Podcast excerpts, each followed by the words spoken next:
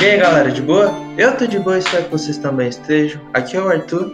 E se fosse vocês, não queria ir pro inferno. E comigo está o João. E aí galera, eu sou o João e digo uma coisa: Alone!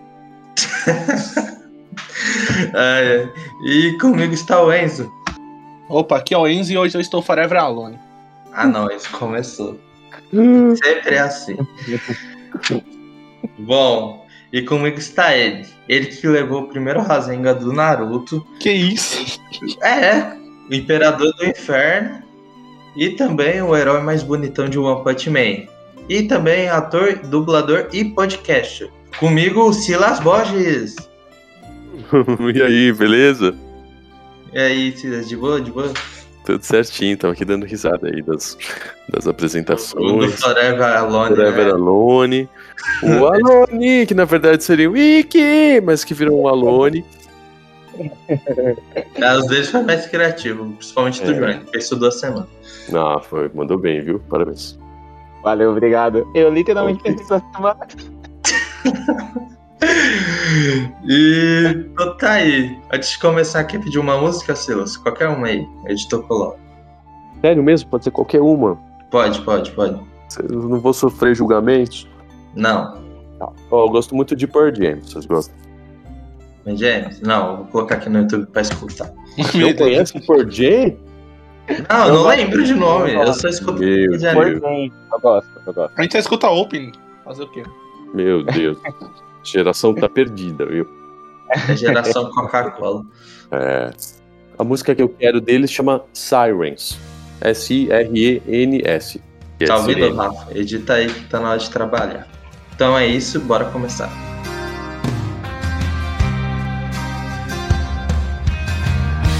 Hear the siren. Hear the siren. Então, Silas, se apresente aí, que nem todo dublador faz. Nome completo, CPF, cartão de crédito, débito, Pix, pra qualquer fã doar uma graninha pra você e por aí vai. Caramba, sério que todo dublador pede faz isso? Já, já teve dublador pedindo Pix? Ah, É a crise, né? é a crise, né? A crise, né, cara? Tá difícil. Bom, eu sou o Silas, é, eu moro, sou de São Paulo, né? Moro, nasci e moro aqui. Tenho 36 anos, sou ator, dublador, diretor de dublagem. Trabalho nesse mercado há 21 anos. Sou também formado em comunicação social, fiz rádio e televisão. E. Ah, é isso, cara. Estamos aí na atividade, né? Se pá, negócio na pista e vambora. Então, junto, se vier trabalho é lucro, né? Sim, sim. De preferência, trabalho legal, com gente legal e bem remunerado. Aí se você for chato, nem chama ele. Fala isso não, já vai. É, ah, cara, essa Ó, voz do galã. chega uma hora que a gente tem que, que fazer certas escolhas, assim, né? Não dá pra sair. Certeza que no mesmo dia que eu chamei ele pra vir no podcast, ele, não, mano, não vou gravar com vocês não, vou gravar com os caras aqui do Domingo do Nerd. Vocês ficam aí na próxima vez. Opa, não, então a gente vai evoluindo. Você vai ver que daqui a um tempo eu vou ter até um assessor, não vai nem mais ser eu que vou responder. Daqui a pouco não vai ser nem ele que vai dublar os personagens, tá ligado? Vai, vai ter um assessor só pra É, dublar. eu, vou, eu vou terceirizar isso, só vou retirar 80% do cachê pra mim. É, certíssimo, até. Ainda acho pouco. É, porque é, é assim, Ah, que, é assim que se fica rico aqui, né? Você tem que explorar as pessoas mesmo. Então, Silas, então. Você já falou no versão geek, mas fala aqui pro pessoal do Domingo do Nerdão qual foi seu contato com a dublagem, quando você se interessou, por aí vai. Então, é, resumidamente na história, para não me alongar muito e o pessoal dormir, é, eu sempre gostei muito de, de assistir coisas, né? É, desde muito, muito novinho, é, eu lembro que meu pai assistia uns quatro, cinco filmes por final de semana, assim, quando ele não tá trabalhando sábado e domingo. E ele alugava filme, né, em VHS, que eu não sei a idade de vocês, mas... A gente é, conhece. Apesar de Ah, eu não é. conhecer a banda, eu também não sou. É, mas ó, essa banda é bem famosa, viu? E é, é- é meio velha, mas ainda tá aí forte na atividade. Ah, e outro, no ano passado lá na escola. Ano passado não, retrasado. É retrasado. né? O moleque nem sabia quem era Beatles, mano. A sala inteira É, ficou quase cadeira em cima dele. A professora mó chique falando assim, eu fui no show do. Já. Aí ela. Aí ele, quem é esse daí? É dos Beatles. Beatles? O que, é Beatles? Aí todo mundo, puta, esse moleque tá no caixa. É, mas a Anitta todo mundo conhece, né? É, isso é verdade. A Anitta Ah, eu não queria, nem queria conhecer, né? Aham, tá. Então, mas voltando. Aí ele assistia muito filme, né? E ele comprou na época, ou ganhou, meu avô deu alguma coisa assim, um aparelho que chamava videocassete, que existia para dar play no VHS, que era um cartucho de uma fita e tal. Eu tô falando porque tem gente que realmente não sabe o que é. Ah, você É. tá muito gentil. Esses millennials aí. Pois é, eu tenho uma sobrinha de, de 11 anos, outro dia ela viu e ela falou: O que, que é esse negócio? Uma fita. Ah, normal. É eu me senti um um velho da caverna, mas enfim. E aí ele, ele tinha aquele aparelho que tocava, que era uma coisa super moderna, assim, de outro planeta. E eu sempre fui uh, curioso. Então eu peguei aquilo lá, com dois anos tinha um controle remoto ainda, que era um bagulho que você operava o negócio de longe, né? Uma coisa espiritual, assim, não sei, é feitiçaria.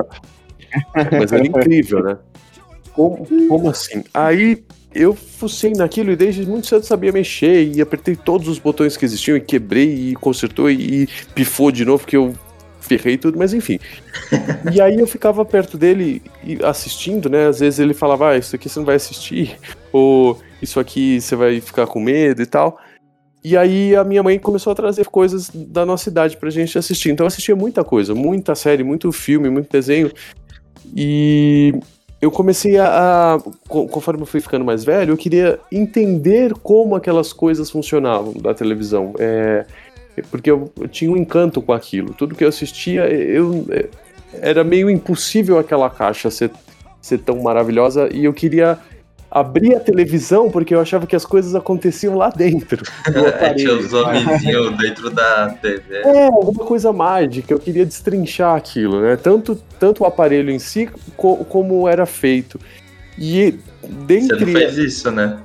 Ah, nossa, eu, eu abri muitas coisas, abri muitos aparelhos, curiosidade. Às vezes alguns estavam quebrados, às vezes eu quebrei abrindo, mas eu fucei muita coisa, tudo que eu pude. E aprendi muito. É, E aí começou assim. E aí eu assisti as coisas, e em dado momento eu comecei a perceber. Aliás, isso a minha mãe conta até hoje, que eu dava, assistia 50 vezes o mesmo desenho da fita, chegava uma hora eu dava play, mutava a televisão e, e começava a falar os diálogos no, no lugar de quem tá falando, de um conversando com o outro, porque eu já tinha decorado tudo. E aí eu Caramba, já sabia de, de trás pra frente, aí eu ficava brincando com aquilo, mas ela imagina, né? ela nem imaginava e nem eu. Eu talvez não soubesse nem ler e escrever ainda. E aí chegou uma hora que eu continuei assistindo e eu conseguia saber que a voz de tal personagem era a mesma voz do outro personagem, que era do outro que outro. E eu entendi, não, deve ter uma pessoa que faz essas vozes de verdade, a mesma pessoa que faz tudo isso, mas também ainda não sabia o que era. E mas achava fantástico. E continuei assistindo muita, muita, muita coisa. Aí um, em algum momento eu fui pesquisar e eu tinha internet em casa desde muito novo. É, Internet de escada? Sim, internet de escada. Talvez eu tenha sido um dos primeiros usuários de internet do Brasil, porque eu ganhei meu computador com 10 anos, meu primeiro computador, numa época que isso estava começando a ser comercializado e era caríssimo. Meu pai não tinha condição de pagar. A gente tinha um- uma casa, uma vida muito simples, mas ele fez um consórcio para comprar aquele computador. Eu lembro que vieram três caixas gigantes em casa. Ele deve ter acabado de pagar o ano passado, porque eu lembro que era muito caro aquilo. Ele parcelou infinitas vezes. E eu tinha um, eu tenho um tio que trabalhava com informática, fui na casa dele e vi internet de escada pela primeira vez. Fazia aquele barulhinho lá, isso era 95. 1995. E eu achei a internet fantástica, torrei a paciência do meu pai e o dinheiro dele para ele assinar aquela porcaria que era caríssima e Lenta. lenta e ainda ocupava a linha de telefone. Mas ele assinou, e eu assinei e tal, e eu comecei, acho, imagina, né? O mundo se abriu ali. E aí a gente começou a usar e eu descobri o KD, que não era, era o Google do Brasil antigo, chamava KD. E, e aí eu comecei a pesquisar e uma hora eu pesquisei sobre dublagem, achei um site que tinha fotos dos dubladores e as, as produções que eles fizeram, que era no site do Figueira Júnior. E na época era legal porque tinha contato de cada um dos dubladores. Ou um e-mail, ou um outro negócio que também era da era mesozoica, que chamava BIP. Que você. Nossa, aí, aí eu sei. Era um aparelhinho que, bem, bem to- tosqueira assim, que você carregava na cintura. Eu nunca tive, né? Mas os, os adultos tinham. E você ligava para uma central e falava a mensagem que você queria. Fulano, onde você está que não chegou para jantar ainda? E aí é, você falava um código e a mulher mandava pro aparelho que aparecia tipo letreiro de loja, aqueles coisas vermelho. Pegava e aparecia a pessoa, a mensagem corria e a pessoa lia. Quando começou a ter mensagem de texto de celular, logicamente esse negócio ficou obsoleto. E aí tinha contato dos dubladores e tal, e aí eu devorei aquele site, já sabia todo mundo que fazia o quê.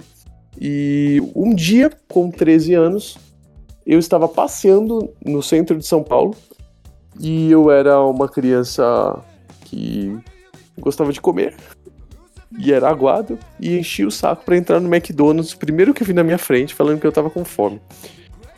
E quando eu entrei lá, era o McDonald's da Liberdade, da Praça da Liberdade, que é um bairro tradicionalmente oriental aqui em São Paulo, de colônias de famílias principalmente japonesas, mas de, de também outros lugares do Oriente. E quando eu entrei, tava maior muvuca lá, né? Centro de São Paulo, era um sábado.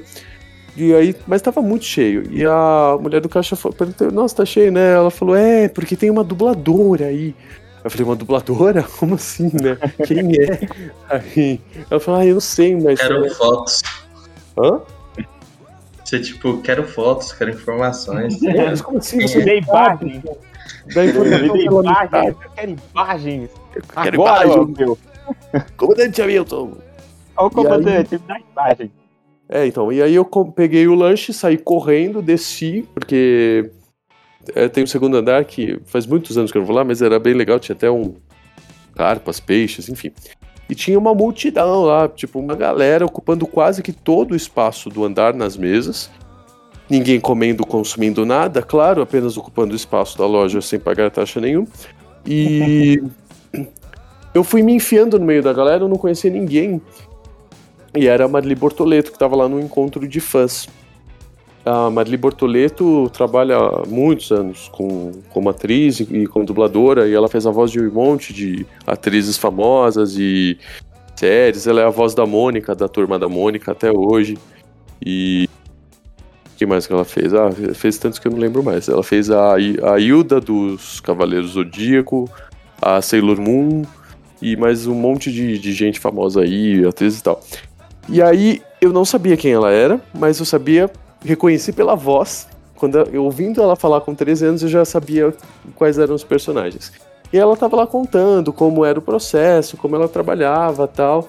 E eu encostei lá em algum momento, fiquei ouvindo aquilo parado e fiquei encantadíssimo, mais do que eu, do que eu já era antes. Algum momento alguém foi no banheiro, eu puxei a cadeira e sentei na frente da mulher e não saí de lá nunca mais. Esperto, esperto. É, e aí eu fiquei três horas, talvez, lá, e a Marli já era um doce desde aquela época, super carinhosa, atenciosa, e fiquei fazendo pergunta pra ela, olha que folgado. e eu saí de lá, não sei como, depois, é, eu tava com a minha avó, coitada, que ficou lá paciente esperando. Eu saí de lá, não sei como eu consegui o telefone da casa da mulher. Que também não tinha celular, essas coisas. E passou um tempo, eu comecei a ligar pra casa dela. Caramba. Pois é, é, e a sorte é que ela lembrou de mim e ela era um doce, ela é um doce até hoje, né? Ela sempre me tratou muito bem e me trata até hoje, tenho um carinho enorme por ela. E aí eu ligava tanto pra casa dela que eu já sabia até os horários que ela tava livre que ela ia poder me atender. Porque às vezes ela não podia. E aí troquei uma ideia com Cara, tá ela, ela explicou e esquema, tal. mano. E ela falou que ela tava dando um curso no estúdio. E aí eu fui fazer o curso com, com 13 anos, assim. A sorte é que também eu tinha 13 anos, né? Eu não tinha. Não foi não foi, eu não fui folgado, assim, eu fui um. Eu era um menino sem noção, talvez, mas ela não me mandou ir tomar naquele lugar e falou: para de encher meu saco, moleque. Não, né? Ela foi atenciosa, e aí eu fui fazer o curso dela. Dali eu comecei, era final de 99, eu tinha 13, 14 anos, não sabia nada, não sabia porra nenhuma de nada, mas queria fazer. E quer queira, quer não, quando você é mais novo, criança, as pessoas acolhem melhor, né? Porque é, querem, sabem que querem ensinar, é, tem mais Principalmente na área paciência. da, da dublagem, né? Na área É. da dublagem trabalham bastante, bastante criança e tudo mais. Sim, e muitos que, que são adultos começaram muito novos, Uhum. né? E é visto, desculpa, é visto assim a- a- que a criança que tá começando pode é, desenvolver uma carreira, né? E foi assim. Uhum. Aí, tipo, é muito foda isso. Cada dublador abraça a criança, por aí vai, tipo, dá atenção. Porque, mano, vamos dizer, se ela fosse uma pessoa é, doce desse jeito, às vezes você nem, nem se interessaria mais com dublagem, sabe? Tipo, é algo que mudou a sua vida. Eu não sei se é, podia ter grande chance do, de você saber no futuro, sabe? Que você já falou, Sim. que desde pequeno você é, mutar videocassete e tal, mas, tipo, dando essa atenção, é, cada dublador, que a maioria das vezes todos fazem isso, tipo, dá atenção pra pessoa, pra- quer mostrar que é bom, ou se interessou, quer saber mais, por aí vai, tipo, descobre uns talentos muito fodas, isso é, É, incrível. É, eu não tinha ideia na época se eu ia trabalhar com isso por muito tempo ou se eu queria se isso ia virar uma profissão minha de fato assim da minha vida pelo resto da minha vida É, até porque eu era muito novo né é, Uhum. 13 para 14 anos você não, não tem essa É, preocupação digamos. noção. É, eu fui porque eu gostava. Eu fui porque eu quis. Não foi meu pai minha mãe que levou, não. Eu fui porque eu queria. E. E aí, claro, é, mesmo criança, mesmo muito jovem, você também tem que passar por um processo de aprendizagem, né? É, de amadurecimento, de aperfeiçoamento, porque é um mercado de trabalho. Né? É, Uhum. Não é uma brincadeira. E era um E mercado como- que já estava grande naquela época, muito gigante. É, ele, ele sempre foi muito importante, né? Ele é um. Quer queira, quer não, ele é uma engrenagem de um mercado gigantesco mundial de audiovisual, né? E, e é uma ponta muito importante, cada vez mais. É, mas naquela época era uma coisa que, se hoje é, é, digamos, diferente, naquela época era muito mais, porque você não tinha esse acesso fácil que você É. tem hoje com a internet, com rede social. É, era muito mais. é, menos divulgado. Era TV mais- aberta tinha, não era? Oi? TV aberta. Era a TV aberta que tinha ali Rede Manchete, Rede Globo. Não, já, já tinha, já tinha TV a cabo. Eu acho que TV Sim, a cabo sim. tava, tava um- meio que iniciando no país. Uhum. É, não, já tava um pouco melhor, talvez 99, 2000 por aí, já tava um pouco mais disseminada. Tava- Mas mesmo assim era um, um produto que nem todas as pessoas tinham, porque era caro, Uhum. né? Sim. E, e na época também o grande a- a- o grande cliente, digamos assim, da dublagem era a TV a cabo, né? E ela precisava da dublagem porque ela tinha muito conteúdo estrangeiro, praticamente todo o conteúdo era estrangeiro. É.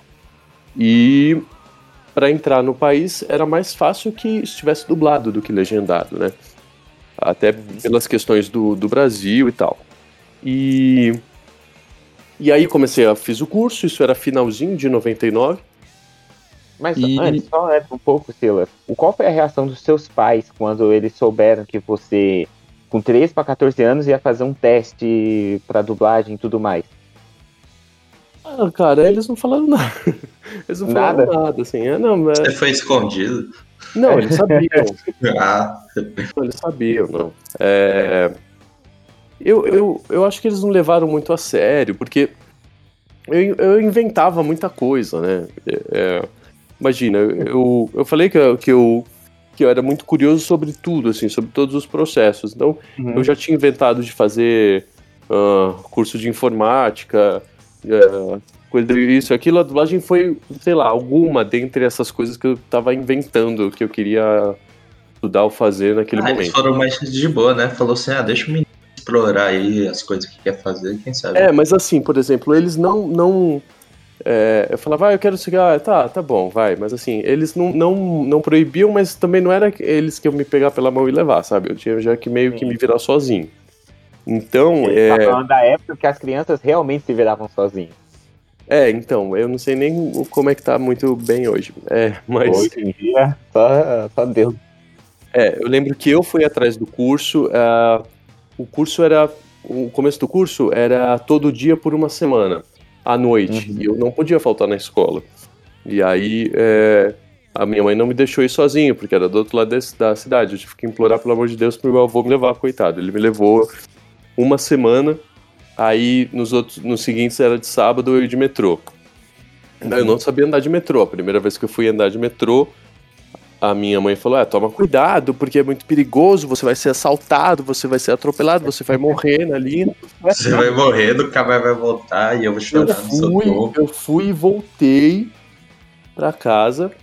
Eu desci do ônibus na esquina de casa, fui assaltado na volta na esquina de casa. Puta que merda. Aí chegou a mãe falando, eu falei. Exato, eu cheguei em casa com aquela cara, né? Também nunca tinha sido assaltado. Cheguei em casa, Nossa, Ah, e aí, tudo bem? Eu falei, eu fui assaltado. Eu falei, eu te disse, que não sei o que. Onde foi isso? Mano, mas vocês viram, qual cara é um filho da puta pra assaltar uma criança, né, mano? Eu Como falei, cara? onde foi isso? Aqui na esquina, descendo do ônibus. Ai, meu Deus, como tá perigoso esse bairro. Eu falei pro seu pai. Ai, que droga. Foi assim, não, e foi bem tosco um assalto, porque eu, eu tinha 10 reais na carteira e o relógio. Aí o cara chegou, é, ele desceu do ônibus junto comigo, e eu trouxa, nem percebi que ele já tava fitando, aí ele chegou, encostou em mim e falou assim, e o cara tava de terno. Ele falou assim, ah, e aí, Não. beleza? Oxi, advogado ladrão, nunca. Não, falou assim, e aí, beleza? E ah, beleza, achei que, sei lá, era algum vizinho que eu não conhecia. Ele chegou e falou assim, ah, aqui, é o seguinte, tô com uma arma, você quer ver? Eu falei, não, eu tô armado, você quer ver o revólver? Eu falei, não. Ah, então, ó, então faz o seguinte, me dá aí sua carteira, tudo que você tem, e eu vou te deixar ir embora se fazer nada com você. Aí eu falei, tá. Aí eu tinha 10 reais na carteira. Aí eu peguei a carteira e falei, você tem 10 reais? Ele levou do mesmo Só tá jeito. pobre ainda, né? Hã? O cara levou do mesmo jeito, foda-se, é 10 conto, tá ligado? Ah, 10 conto também dá pra fazer muita coisa, né? Ah, mas não é. Ainda mais naquela, naquela época, talvez um pouco mais. Mas respirou fundo assim, tipo, ai caralho, perdi o dia assaltando esse pobre. Aí ele levou os 10 reais. Ele falou, tá bom, me dá esses 10 reais. Aí eu já fui tirando o relógio, que tinha um relógio X de pulso. Aí fui tirando o relógio e falou assim: aí esse seu, esse seu relógio aí, eu fui tirando já, né, pra dar. Ele ele falou, que marca que é? Eu olhei, nem sabia, eu olhei e falei, Condor. Aí ele, ah, não, não, não, não quero não. Aí eu pus tipo, Que assaltante abusado, mano. Que isso? O cara só quer legal. 10 reais é pra quê? Pra comprar esfirra, cara? É, sei lá. Aí ele falou assim: Ó, faz o seguinte, vai embora, sai andando, não olha pra trás. Eu falei, beleza. Aí fui, falei, caralho, mano, puta que pariu. Tirado pelo assaltante, mas beleza, essa é outra história. world is collapsing around our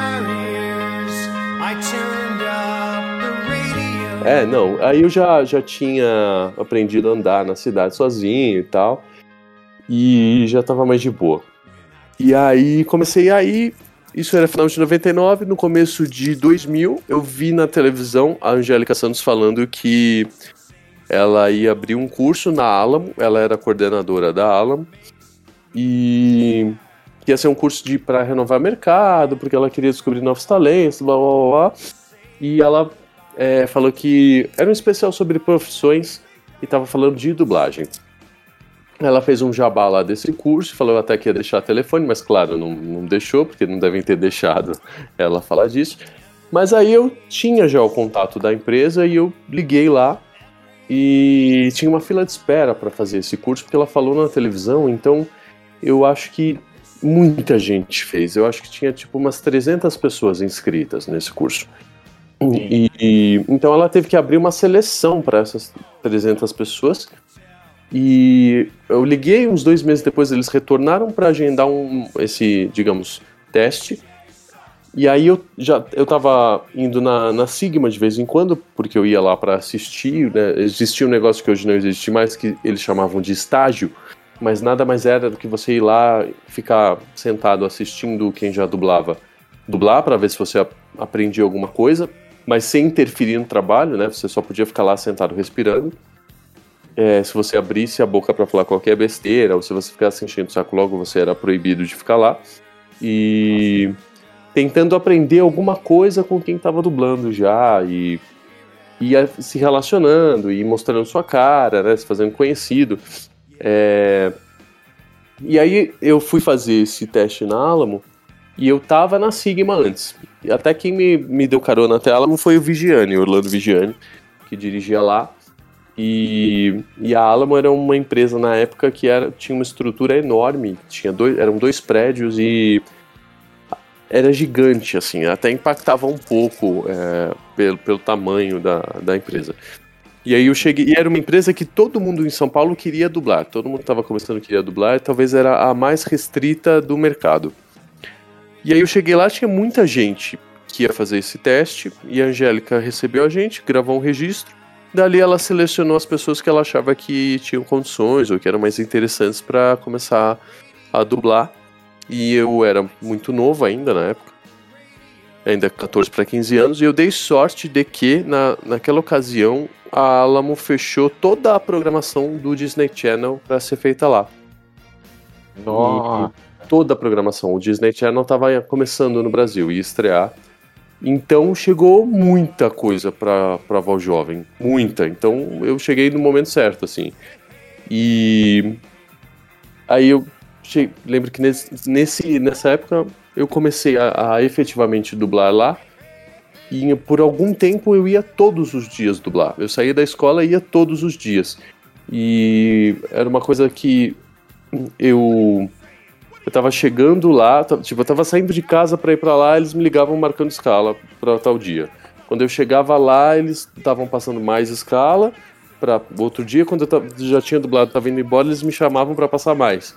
Então, por um período, talvez de um ano ou mais até, eu fui todos os dias, ou quase todos os dias lá dublar. E foi ali o meu início, de fato, e, e hum, eu aprendi muita coisa, né? É, sobre responsabilidade, horário, é, aprendi a me relacionar profissionalmente e, e aprendi a dublar, de fato. E, e foi assim. E aí depois eu fui dublando em outras empresas, mas por um ano, pelo menos, eu fiquei dublando só na Alamo, porque eu também não eu estudava, né? E, e eu ia sozinho de, de transporte, eu não tinha tempo de. Opa, quase derrubei tudo aqui. Eu não tinha tempo de ficar eh, me locomovendo para muitos estúdios. E foi assim. Caramba, E- cara. e- pode falar. Ah, que é, é incrível que tem moleque que fica jogando Fortnite e ele já tava Free Fire. trabalhando. Free Fire, é, nem Fortnite.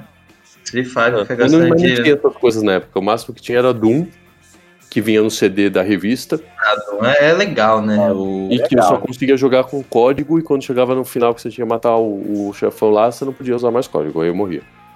Doom é 10 vezes mais bonito que Free Fire. Doom é as coisas. Ah, mas o Doom que eu jogava era tão antigo que você não precisava nem saber quantos pixels era a resolução, você contava eles na tela, os quadrados. Nossa, então é os primeirão do mesmo. Era o Esse daí. 4K. O Minecraft daquela época. Tem mais resolução. É, mas isso aí. Minecraft tem mais resolução do que o Doom tinha naquela época. Sim, e tipo, nessa época que você tava na Alamo, é, quais as produções que você dublou ali? Você tá falando lá de 99, 2000? É, noven- isso, por aí. Acho que era Quais- tudo da? Disney, mano. Não, era tudo da Disney, mas quais as produções da Disney que você dublou? Ai, cara. Nada que vocês vão lembrar. Ó, te- teve. Já tinha Rei Arnold lá. É, a gente assistiu. É, mas É, é porque. Mas Rei Arnold é bem antigo. É, eu dublei um desenho que chamava uh, The, The, Week- The Weekenders, que era da Disney. Que foi o meu primeiro personagem fixo. Que, que, que aqui no Brasil ficou como A Turma do Final de Semana. O nome. Teve alguns filmes. Tinha uma série que chamava Once and Again, que acho que era da Sony. Que passava. Chegou a passar na Globo, eu acho. E Ah, cara, eu acho que nessa época.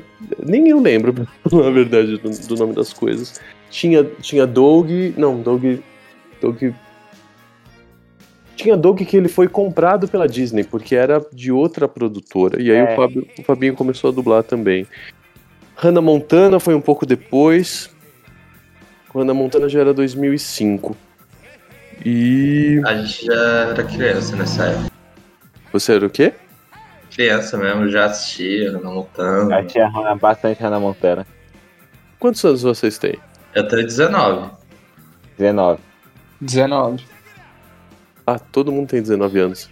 né? É. Todo mundo nasceu junto. Vocês são amigos de colégio? É? Sim, sim. Eu conheço o João desde o prezinho. Quando eu comecei a- a dublar, vocês não tinham nem nascido. Não, Não, é normal. aí- aí- Isso, chama a comunidade de velho mesmo. Beleza. Velho, ó, o cara, você já viu? Mano, ele tem, ele tem mó cara de galã e ele falou que tem 36 anos, mó cara de 22, mano. Isso é O cara verdade. tá bem demais, tá bem demais, Mas mano. falta, falta uma, falta uma coisa que engana, né, cara? Ainda mais foto profissional de ator. A, a ator é tudo mentiroso, cara. Tudo em, Ó, é, viu? Esses É, atores é pô. tudo mentiroso. é, tudo mentiroso. Eles, eles mentem tão bem que vocês acreditam em tudo. Ah, ele não é nem dublador, tá ligado? é mentira dele, é que fazia as vozes já era outra pessoa. Ai, caramba. Então, nessa época, você, então você aí ele já tava na Alamo, né? Você ficou na Alamo até quando, mais ou menos? Ali, dublando as coisas da Disney e tudo. Até quando? É, mais ou menos Até que ela ano? fechar. Nossa, até fechar? Caramba. O cara foi o último a sair. Eu, eu- eu trabalhei, comecei a trabalhar em 2000 na, na Alamo. É, alguns períodos eu parei de, de. Fiquei sem trabalhar lá, porque, enfim, eu fui fazer. É, eu estava mais focado em estudar, ou eu estava trabalhando mais em outra empresa, mas nunca deixei de, de trabalhar até ela fechar. Ela fechou em 2011. Uhum. Foram alguns anos, assim, é, entre períodos indo mais e indo menos. É, até porque a- eu, eu peguei um período da dublagem que ela era muito sazonal, sabe? É, teve uma época que o trabalho diminuiu muito, muito, muito, muito na cidade inteira. Agora, agora não, já tem uns bons anos com o advento de streaming é, e, e profissionalização e globalização desse mercado. é, agora está ocorrendo um processo, por exemplo, que os estúdios, eles, as empresas estão sendo compradas por empresas internacionais, né? Então, é, tem um estúdio daqui, por exemplo, digamos X, a Alamo. A Alamo é uma empresa brasileira, mas ela já atua há muito tempo e é uma das melhores ou a melhor. Uma empresa internacional que, que trabalha com localização ou versão brasileira compra a Alamo. E aí ela compra um estúdio da Argentina, ela compra um dos Estados Unidos, ela compra vários da Europa, ela forma um grupo. E todas essas empresas passam a ser braços dessa, dessa empresa internacional. Então a gestão dessa empresa passa a não ser mais aqui no Brasil, né? Ela é apenas é, administrada, mas ela não é mais brasileira. Então esse processo vem acontecendo e aí é, não sei, é, meio que a relação deixa de ser é, é, profissional e dono da empresa, ela, ela vai se tornando profissional e X, porque ah, o comando da empresa não, não tá aqui, né? Você não, não sabe direito para quem você está trabalhando como produto final. Mas enfim, é. O que, que, que eu tava falando antes mesmo? Fechamento da Alan. E aí eu trabalhei por esse período, alguns períodos mais, outros menos. Em 2005 teve outro canal que eles fecharam para fazer a programação inteira, que foi o Animax, que era um canal que era a cabo. Nossa, a melhor coisa. Mas, tipo, eu só vi os trechos que tinha do Animax. É, se eu não me engano, antes ele era o Locomotion, talvez. E aí ele passou a, é, a ser- se chamar Animax e só tinha desenho japonês de 24 horas por dia, todo dia, é, de todos os tipos, gêneros, formatos. E, nossa, era muito, muito, muito desenho. Eu acho que eles ficaram uns dois anos direto trabalhando full, assim, todos os estúdios é, com, com, com desenho japonês. Só, praticamente só desenho japonês. E esse período de 2005, ele veio depois de um período de baixa. Da, de Uhum. Ah, era isso que eu tava falando. Que com os Isso. streamings, tipo, sei lá, nos últimos 10 anos, parece que o, o trabalho, o, o fluxo de trabalho só vem aumentando, aumentando absurdamente. É, Netflix, por exemplo, é, acontece isso porque ele está presente como produtor em muitos ou talvez todos os países. E ele mesmo troca as produções de- de- dele mesmo entre os países. Então imagina quanta coisa ele não tem de produção própria feita no mundo inteiro. E, e aí ele mesmo traz esses conteúdos para ser dublado. Assim como a faz a Amazon, talvez, assim como de- tendem a fazer todos os streamings, né? Investir em produção em cada país e trocar entre os países. Então, aumentou absurdamente o fluxo de trabalho nos últimos anos. Tanto que essa galera que entrou nesses últimos anos, às vezes a gente tem alguma queda num mês, porque ah, esse mês é, é, caiu um pouco, eles ficam desesperados porque eles não passaram por isso. Eles não estão acostumados a ter um ou dois ou três anos com menos fluxo de trabalho, né? Sim. que era o que acontecia. Então, em 2005, por exemplo, a Alamo vinha de uma queda brusca de, de trabalho que eles ficaram, sei lá, uns dois anos, talvez, trabalhando com um ou dois estúdios, sendo que eles tinham oito estúdios. Uhum. É, Então era diferente. E aí, em 2005, teve o Animax, outro boom de trabalho. Aí, em 2005, eu lembro que também entrou Hannah Montana. 2005, eles fizeram High School Musical. Oi? Não, é- então, é porque esse período de 2005 até ali, tipo, 2008, 2008, 2009, foi um período também que aqui no Brasil, né, os jovens e as crianças, né, que nasceram ali no período de 2002, 2003, contavam consumindo ta- muita cultura japonesa pelo, por meio dos animes, né, e todas as, as outras coisas que passavam, né, então, por isso que a- as TVs, né, Globo, principalmente Globo e Rede TV, que eram duas TVs ali que passavam animes, né, eles, era tipo, a du- eu lembro bastante a dublagem de Super 11, né, que tem até o episódio 70 ali, a dublagem de Super 11, aí depois para, porque a Rede TV é, decidiu parar, tudo mais, né, porque foi ela que puxou a dublagem, da mesma coisa foi o do, do Rio Kendo, foi a Rede TV que puxou a dublagem, tratou que o Wendel Bezerra que faz o, o protagonista da... Kenji da- da- Narukami. é, o Kenji Narukami. Então ali esse período de 2005 que o que você fala, Silas, ali até 2008, 2009, por aí, foi um período que a, a dublagem nacional estava muito aquecida, principalmente por causa dos animes, né? Então reaqueceu novamente. Eu, desculpa, eu acho que talvez depois desse período aí do, do Animax, é, começou a, a reaquecer por causa Uhum. da- do surgimento de outras mídias e, e do fluxo de produção é, mundial, né? Sim, E, e, sim, muitos animes. é, teve períodos de produção, eh, falando de dublagem, ah, com, muito, com muito anime, aqui, com, com animes muito presentes. É, teve primeiro com a Rede Manchete, que eu não dublava ainda, uhum. que eu assistia alguns, ou, ou- acho que eu comecei a assistir é, na Manchete, aí a Manchete faliu, mas tinha Pokémon, que eu acho que estava engatado já, e Pokémon foi feito por anos a fio aqui. É, até, enfim, mudar para o Rio de Pokémon Janeiro. já tipo, foi uma franquia que já passou em muito canal, já passou na, na TV. Record, Rede TV, Sim, sim, não. É, até Pokémon, Band, eu acho. Pokémon em si é um fenômeno pela, pela duração e tal, e é dentro do Brasil é um outro capítulo desse fenômeno, né? Eu me lembro, por exemplo, vocês estavam brincando zoando do, do põe na tela aí, mas eu me lembro que da polêmica que foi no mundo quando teve aquele caso, não sei se, bom, vocês talvez não não, vocês não eram nem nascidos, mas Pokémon pode pesquisar depois, caso vocês não saibam. Quando ele foi lançado no Japão, ele teve uma polêmica enorme que repercutiu no mundo sobre uma criança que teve um ataque epilético assistindo. Ah, tô ligado, a gente Ah, sabe. sim, a gente tá ligada. A Famoso episódio sabe. do Porygon aí. 729 crianças e jovens japoneses vão parar no hospital por causa de um desenho animado. A série Pocket Monsters, Monstrinhos, é um sucesso de audiência no Japão. Mas ontem provocou uma reação estranha. Mais de 700 crianças e jovens tiveram convulsões e náuseas, como num ataque epilético. 200 continuam internadas. Não se sabe exatamente o que aconteceu. Essa criança era o Enzo. Foi...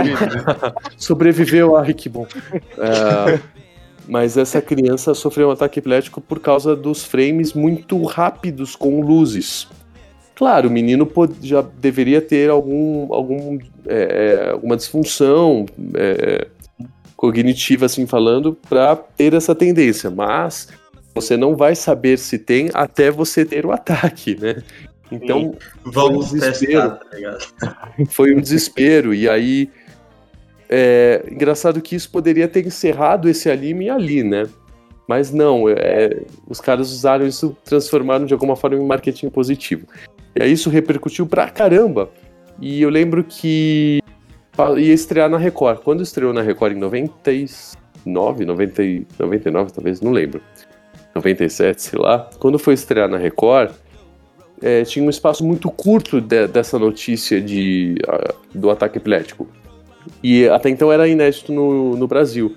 E aí passou a chamada na Record, eu lembro que, que ia estrear, e aí e tava no meio do Cidade Alerta.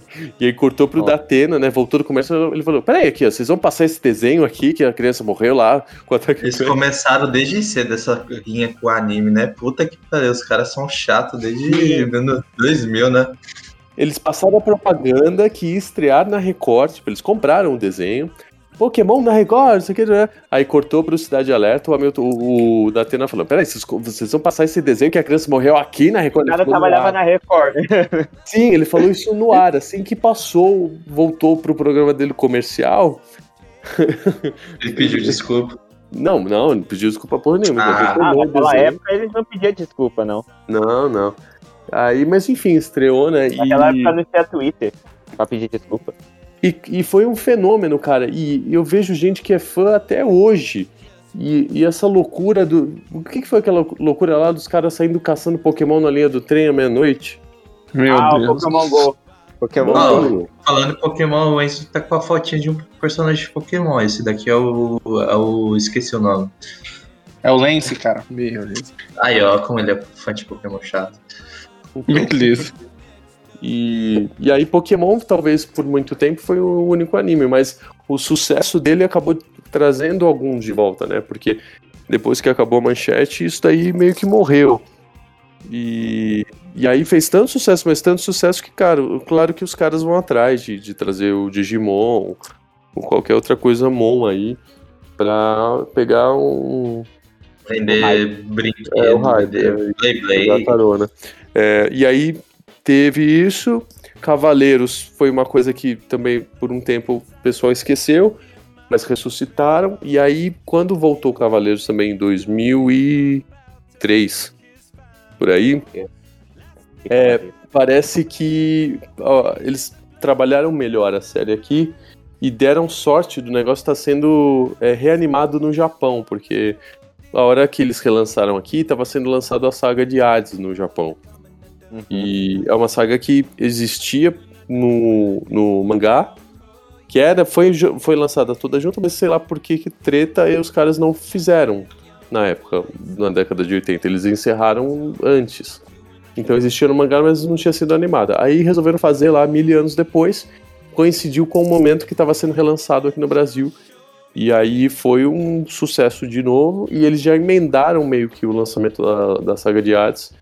E aí começaram a vir todos os filmes, blá, blá, blá, e aí é, a continuação disso, daquilo, spin-off, e, e meio que o negócio tá aí até hoje, né? É, morreu lá quando acabou na manchete, mas isso, a, a franquia. Parece que todas as franquias agora são eternas, né? É, nada mais se cria, muito É. de- tudo é eterno, relançado, continuado, refeito, remake, qualquer porcaria que dê garantia de sucesso que do que investir numa coisa nova, assim. né? Dinheiro, dinheiro, dinheiro. É porque, assim, os, a- os animes, né, eu, assim, eu- o Arthur sabe, eu acho que o Enzo também, né, o pessoal que sabe, porque eu curto mais os animes antigos, né, do que os mais novos. Assim, alguns Sim, mais é um novos. apelo, eles- obviamente, é um apelo nostálgico. É, o apelo nostálgico. E esse lance que eles não investem em muita coisa nova é porque é bem mais fácil você investir no que já tá feito e o que deu certo e enfiar dinheiro nisso do que enfiar dinheiro em algo que, né, é aquele negócio, vamos, não vamos trocar o certo pelo duvidoso, né? Então eles entram nisso aí e continuam. Não foi à que Dragon Ball foi, foi lançado Super por causa disso. Sim, e assim, tem uma outra questão que é, por exemplo, é, a questão das gerações. Eu, na minha, na minha juventude, na minha infância, eu assistia a esses desenhos, eu consumia, eu enchia o saco do meu pai e da minha mãe para comprar alguma coisa é, na época, mas hoje, não sei se, se é, os jovens e as crianças, elas assistem desenho, não sei se elas param para assistir televisão, talvez elas tenham outros interesses, mas eu que já sou adulto e ganho meu dinheiro e, e tenho po- poder de compra, eu vou ver aquilo e vou ter aquele apelo nostálgico, ou não vou ter apelo porque eu continuei acompanhando aquilo de certa forma a minha vida inteira e hoje eu posso ir lá e consumir e comprar algum boneco e algum produto. Então isso fica mais é, fácil de ser vendido de certa forma. Né? Tô com meus Então- boletos em dias, então eu vou gastar com o que eu quiser, né? É, vou lá comprar o action figure do Goku, vou comprar o álbum de figurinha, foda-se, né? Ah, eu gasto meu dinheiro como eu quiser e tá feito, não tenho que pedir pro meu pai e pra minha mãe. E então é, é tudo meio que mais fácil de ser vendido, né? Já tem um público certo e um público que potencialmente é, consome. Falando de produtos e, e grana mesmo, né? Sim, Tipo, né, nessa época dos Cavaleiros do Zodíaco, quando ele foi lançado, eu lembro que o Bruno, o Bruno Casemiro é um dublador. Eu não sei se você conhece ele pessoalmente, o de, de voz e tal. Não, não. Ele é muito gente boa, depois te mando o Insta dele. Ele falou assim que a primeira versão do Cavaleiro do Zodíaco, ele, eu lembro que até vi no, um dia depois que ele falou que a primeira versão era da Espanha e tal, e tipo, era meio zoado, tá ligado? Que geralmente o Cavaleiro de Bronze, é, às vezes fala que o Cavaleiro de Bronze era o Cavaleiro de Ouro, tá ligado? Na dublagem, às vezes errava o nome dos personagens, aí tinha essas coisas. Aí depois que veio o relançamento, aí veio a redublagem também. Aí a gente mais pegou nessa época, que nem meu primo, ele pegou um pouco da manchete e depois ele viu na Rede TV. E eu peguei um, só um pouquinho na Rede TV, depois eu vi na Band. Aí por aí vai. É, Os porque a Cavaleiros não gente... passou na rede de TV. Não, é porque Ele a falou gente- que passa na Rede TV. É que no nosso caso, Silas, a gente, né, a gente assistiu mais os Cavaleiros Zodíacos na época que passou na Globo, que passou uma época curta na Globo. Passou na Globo. Eu não lembro disso também, não, hein? Eu só Passou lembro que passou na. Band. É que já é um Não, eterno velho, né? Fazer o quê? Não, são eterno Como ele é velho. eterno velho, se ele tem a mesma idade que a gente. É porque eu pesquiso bastante coisa é, antiga. Passou um tempinho na Globo, aí depois foi pra Band, ficou na Band como Dragon Ball GT, e aí era Dragon Ball na Globo, juntamente com o Yu-Gi-Oh! Né? Então eram os dois na Globo. Na Rede TV era o. Na Rede TV era o Yu-Gi-Oh! GX. Na Rede Uh, TV esse era bom, que, que era, né? Então a gente pegou mais essa época, né? Obviamente a gente não viu a Rede Manchete, mas a galera que viveu naquela época fala que a Rede Manchete foi a, a TV que trouxe bastante coisa aqui pro Brasil, né? Bastante coisa internacional aqui pro Brasil, né? Fez um grande trabalho, né? À toa que os Cavaleiros Zodíacos, a primeira abertura, tem a primeira abertura que foi feita pela Rede Manchete. Um dia desses eu tava até escutando, né? é, E tem a, aí depois uma banda, né? É meu abertura. né? Não, a da. Rede Manchete, a da Rede Manchete, a original ali, quando eu escutei, eu achei meio estranha. Aí quando eu escutei, né, o, o que fizeram, refizeram ela de uma forma mais animada, eu curti mais a, a, a que refizeram, né? Não a original da Rede Manchete. Mas eles trouxeram bastante coisa pro Brasil. Então a Rede Manchete tem, tipo assim, que a gente fala, tem aquela. Os brasileiros têm aquela dívida de gratidão com a Rede Manchete, principalmente a galera que assistiu os animes lá e Cavaleiros Zodíaco. Né? Aí depois foi disponibilizado para todas as outras emissoras. Então era SPT, Record, Band, Rede TV, todas as emissoras passando os animes pra gente. É, na, na verdade, na época da manchete, pelo que eu soube, é, a manchete é, já estava meio falida, assim, né? Ela já, já tinha sido vendida, estava devendo, aí devolveram para os donos originais, ela já estava quebrada, né? E ela foi a única emissora que aceitou, das que foram ofertadas, é, transmitir Cavaleiros, porque eles consideravam que era um desenho muito violento para época. É, tem essa E questão. assim, ela não e ela não comprou os primeiros episódios. Ela eles barganharam um horário. Eles ofereceram, acho que sei lá, 50 episódios dublados em troca de o- o- horários publicitários. Então eles iam é, receber a série sem pagar, mas eles iam passar propaganda dos bonecos para serem vendidos. E porque estava tava atrelado a isso, a distribuidora é, precisava vender produtos. Né? É. Ela não estava muito interessada em vender a série, mas ela estava interessada em ganhar dinheiro com as quinquilharias e os mil produtos e bonequinhos que, que potencialmente podiam ser vendidos. E era por isso, inclusive, que a dublagem trocava o nome dos, dos personagens. Porque tinha o. Isso o Baroli disse que dirigiu a série na Gota Mágica. Tinha o Cavaleiro de Unicórnio, que aparecia nos primeiros episódios. Ah, mas então chamem ele de Capricórnio, porque eu tenho o boneco do Capricórnio para vender, eu não tenho o do Unicórnio. E o, o Ah. Capricórnio só vai aparecer daqui a 80 capítulos, eu não posso esperar tudo isso. Então, ele ouvir Capricórnio e ia ter na, na loja o boneco do Capricórnio. E não foi erro da dublagem, foi um pedido do, do distribuidor. E, e a versão que eles traziam para cá, para ser dublada, era a versão. Isso por muito tempo foi des- dessa forma, não só com Cavaleiros, mas com todos os outros e muitos produtos. Era a versão mexicana, porque é, até hoje existe uma, meio que uma linha de distribuição entre os países que não vem direto do Japão. Hoje até vem um pouco mais, mas antigamente funcionava com a Toei, por exemplo, tinha é, sedes nos países. Então ela tinha uma sede, tem até hoje, em Los Angeles, que conversava direto com o Japão. O que vinha para a América vinha do Japão para Los Angeles e aí vinha descendo para a América do Sul. Então, de Los Angeles, ele licenciava no México, dublava no México. Do México, ele dublava no Brasil. E aí a versão que chegava aqui para ser dublada era a mexicana em espanhol, por dois motivos. Pela similaridade do idioma, que seria mais Uhum. fácil do, do- de ser é, feita a versão brasileira com o espanhol do que com o japonês, que é uma língua que poucas, hoje talvez mais, né? Poucas pessoas tinham ou têm familiaridade. E também porque, na época, isso era feito, esse transporte era feito é, com fitas. né? Você não tinha internet para mandar de um país para o outro um vídeo full, em alta resolução. Não existia. Então você tinha que pegar fitas é, beta ou uma TIC. No caso de dos Cavaleiros, eu cheguei a ver uma foto é, da fita original. Ela não era nem um cartucho, ela era um rolo. Era uma fita de rolo. Se se vocês não sabem o que é, procurem. É um filme magnético com uma fita de rolo que é tipo uma roda de um carro, o diâmetro, com a fita enrolada. É um negócio gigantesco, que é também da Era das Cavernas. Mas esse transporte pegava aquela fita que foi exibida no México, que já tinha sido dublada, né?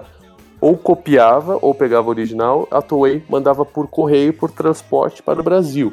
Demorava alguns dias para chegar aqui. E aí ela ia, era encaminhada para o estúdio.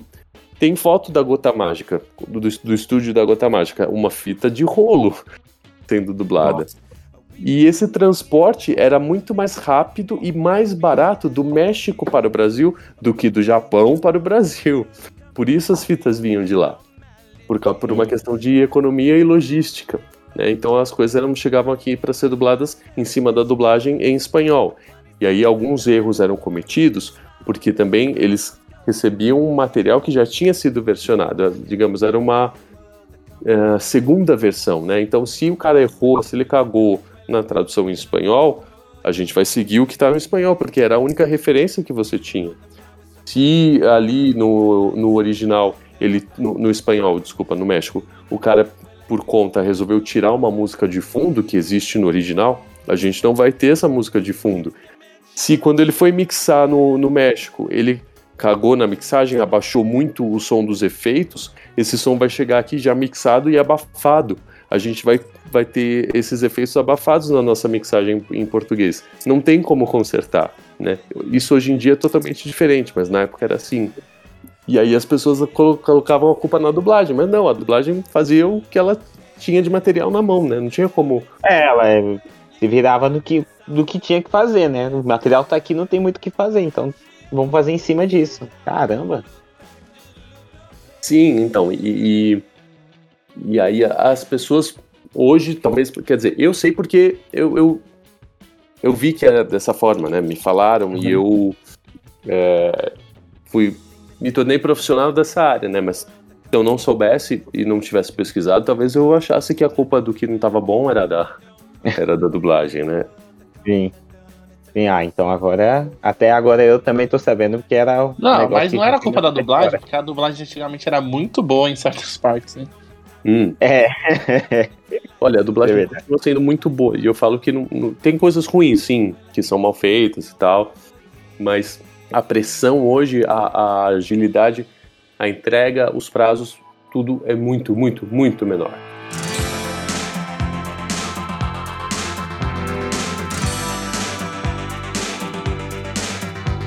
O mercado brasileiro, eu tenho essa visão, né? Mas o nosso mercado brasileiro aqui de dublagem é o melhor mercado que tem, né? Porque, primeiro, se a gente for observar assim, nos outros países, né? Eu não sei, né? Assim, mas observando. Se a gente for, ah, sei lá, uma dublagem de um anime que vai para os Estados Unidos ou para Portugal, não sei. Eles são presos ao texto. Então eles vão fazer tudo aquilo de acordo com o texto. Igual eu vi um vídeo do Wendel Bezerra, dele falando sobre a dublagem portuguesa, né? Aí ele falou no vídeo, ó, eles são muito presos ao texto, eles, eles não saem muito do texto, então eles estão presos ali no esqueleto do texto, faz o que o texto mandou e tá entregue aqui a dublagem em Portugal. Aqui no Brasil a gente já não tem isso. Aqui no Brasil a gente já usa o- as palavras que a gente geralmente usa aqui, então a gente vê isso bastante presente no Yu Yu Hakusho, a gente vê muito isso, as expressões e gírias que a gente usa aqui. No anime do Dragon Ball a gente também vê bastante isso. No Naruto Shippuden e no Naruto clássico, a, a dublagem dos dois, a gente também vê bastante isso, então a gente vê bastante coisas que a gente usa aqui de palavras e tudo, né? É uma, é, então aqui o mercado aqui do Brasil é um- eu, eu vejo que é o melhor mercado de dublagem. Porque eu falo assim, pô, o cara quer ser dublador, então ele tá no mercado certo, que é o mercado brasileiro. Que primeiro é um mercado que ele vem desde muito lá atrás, né? Então é um mercado que surgiu lá lá atrás com os filmes, né? Que os filmes bem bem antigamente aqui não eram dublados e aí ele vem desde lá de trás com essa, com essa dublagem inicial e tudo mais, né? Eu até vi a entrevista do do dublador do Batman que fez da animação do Batman, tanto do desenho da Liga da Justiça que todo mundo ama também, né? Ele falando que o, a- lá atrás não tinha dublagem, né? Não tinha nada disso. E hoje em dia, olha a potência que a dublagem brasileira é. Olha a potência. As pessoas, né? Obviamente tem as pessoas que gostam de consumir lá os seus filmes legendados, mas a maioria do público brasileiro gosta de consumir os produtos dublados, porque se acostumaram com a voz daqueles certos dubladores. Então, ah, tem esse certo dublador, poxa, eu gostei dessa voz. Então você tem aquele apelo, tanto nostálgico quanto aquele apelo que você gosta de ouvir aquela voz. Igual, eu, assim, é muito difícil eu consumir algum produto legendado, né? Tipo, no, no máximo vai ser, sei lá, um anime que ainda não tem dublagem no Brasil. Aí eu vou consumir ele legendado. Ou o jogo antigo, que só tinha inglês. É, um jogo, é, ou um jogo antigo, que só tinha inglês, mas todos os produtos que eu consumo são dublados. Não porque eu tenho preguiça, sei lá, de aprender inglês ou de ficar olhando legenda. Não é por causa disso. Mas é por conta que eu sempre falo isso para as pessoas, né? Até eu entrei numa discussão uma vez, uma pessoa falou que não gosta muito de dublagem nacional, mas eu falei assim: é o nosso melhor mercado. Cara, Ele caça. os contatos ele- dessa pessoa. Eu- Não, eu entrei porque, tipo, é, a gente tava combinando de assistir um filme. Aí essa pessoa, ah, eu não gosto de assistir filme dublado. Ah, eles tiram bastante coisa do personagem, que não sei o que, que não sei o que. Eu simplesmente eu estava de costas, eu virei pra essa pessoa e falei assim: você tá bem? Você pensa direito? Eu, olha o que a nossa dublagem Essa nacional já é boa. fez. Olha, olha os personagens que a gente tem. Você falar isso é simplesmente você tá pegando todo o trabalho que o cara tem pra dublar, que o cara faz, que o cara faz com amor, porque eu vejo assim, aqui no Brasil, não, não que nos outros países não tenha isso, mas aqui no Brasil muito. O pessoal dubla com amor. Então o pessoal tem amor aos seus personagens. E aqueles telespectadores têm amor ao- aos dubladores. né? Principalmente hoje com o advento da internet, né? Como o Silas falou, lá no início, pô, ele acompanhava já os dubladores no início da internet aqui no Brasil. E hoje em dia, a gente tem o, o apelo, e uma pessoa falar disso pra gente, eu acho que é a maior mancada do mundo, entendeu? Uma pessoa chega assim, ah, eu não gosto de dublagem nacional. É porque a pessoa é asna e não, não pensa, simplesmente não pensa, entendeu? E aí, e aí por isso que eu consumo produto dublado. Tudo que eu vou consumir é dublado. Que eu gosto de acompanhar a dublagem, Ah, eu gosto legal. de ver. Então é muito bacana, por exemplo, seu trabalho, Silas. Seu trabalho é muito bacana, entendeu? Porque, poxa, quanta- quantas pessoas, igual hoje em dia, beleza, muita gente tem internet tudo mais. Mas vamos lá dizer, tem uma pessoa que ela não, não tem internet. Aí, sei lá, o anime que o Silas dublou passa na TV aberta. A pessoa, muito possivelmente, ela não vai assistir aquele anime mais pra frente, mesmo quando ela tiver internet. Mesmo quando ela tiver uma, um dinheiro e tudo mais, ela não vai assistir lá na frente. Só que se dela acompanhar o anime do Silas, né, que o Silas tá dublando ali, já já acompanhar ele ali dublado, pô, ele vai uma. Quando ele ouvir de novo a voz do Silas em um- numa outra coisa, pô, ele falou: Pera, eu conheço esse dublador.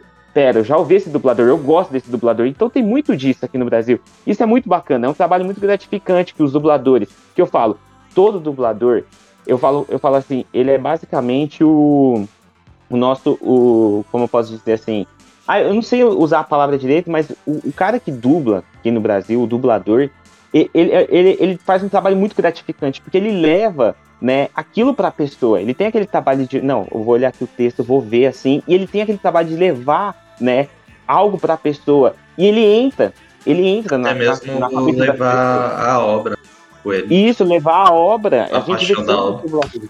Isso, a paixão da obra. Isso é muito bacana. Bom, eu acho que talvez isso que você tá falando, eu tava até pensando sobre isso, conversando com um amigo tempos atrás.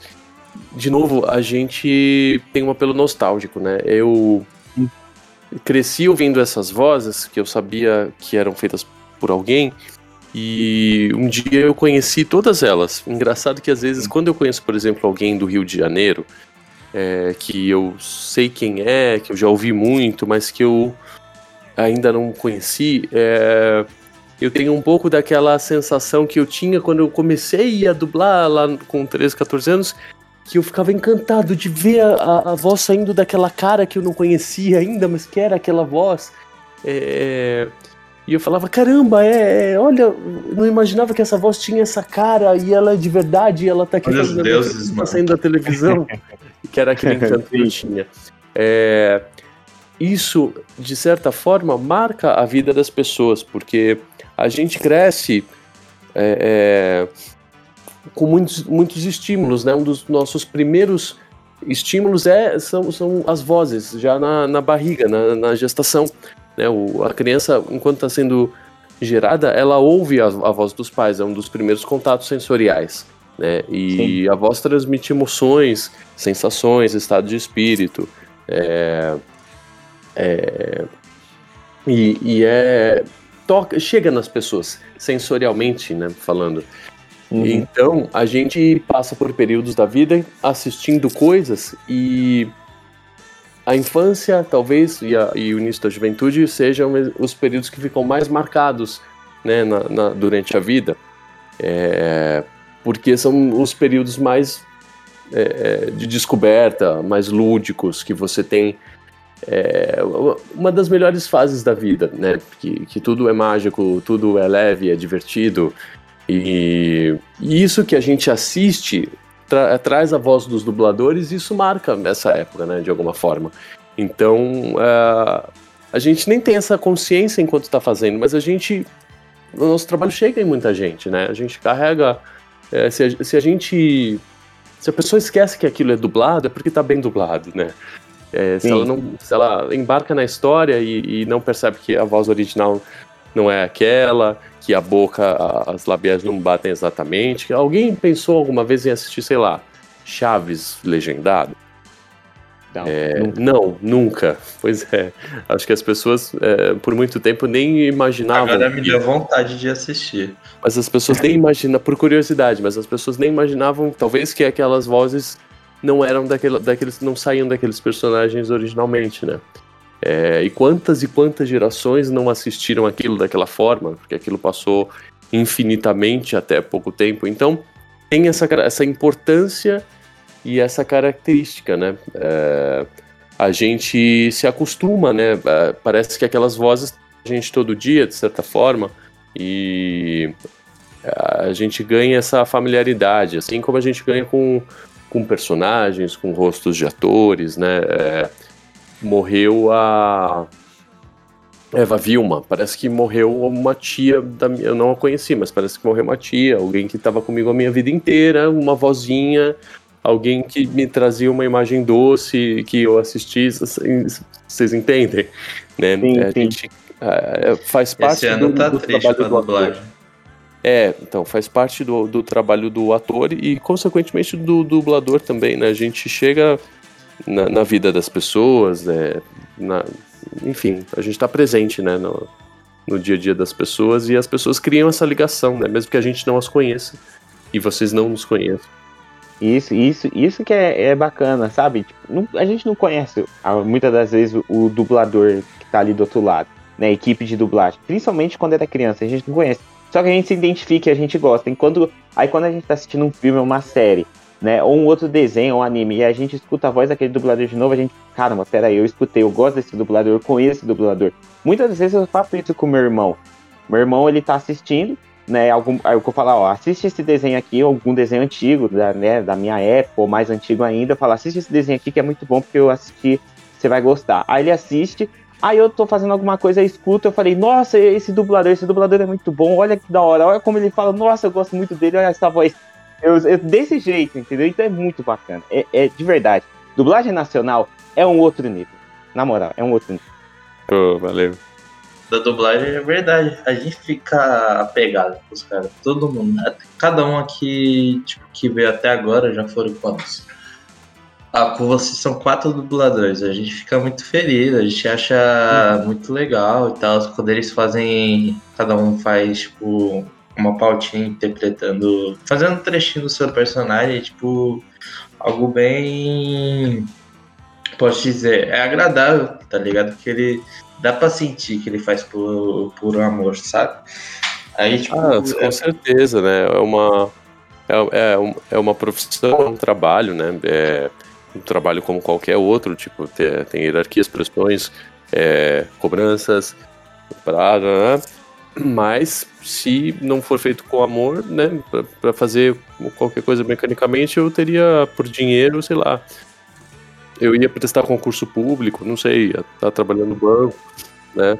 É, e, e senão não, não, não estaria fazendo, até porque também para chegar até aqui foram foi tanto perrengue, né? Foi, foi tanta coisa para aprender, tanta luta que se não, não quisesse mesmo não, não teria feito.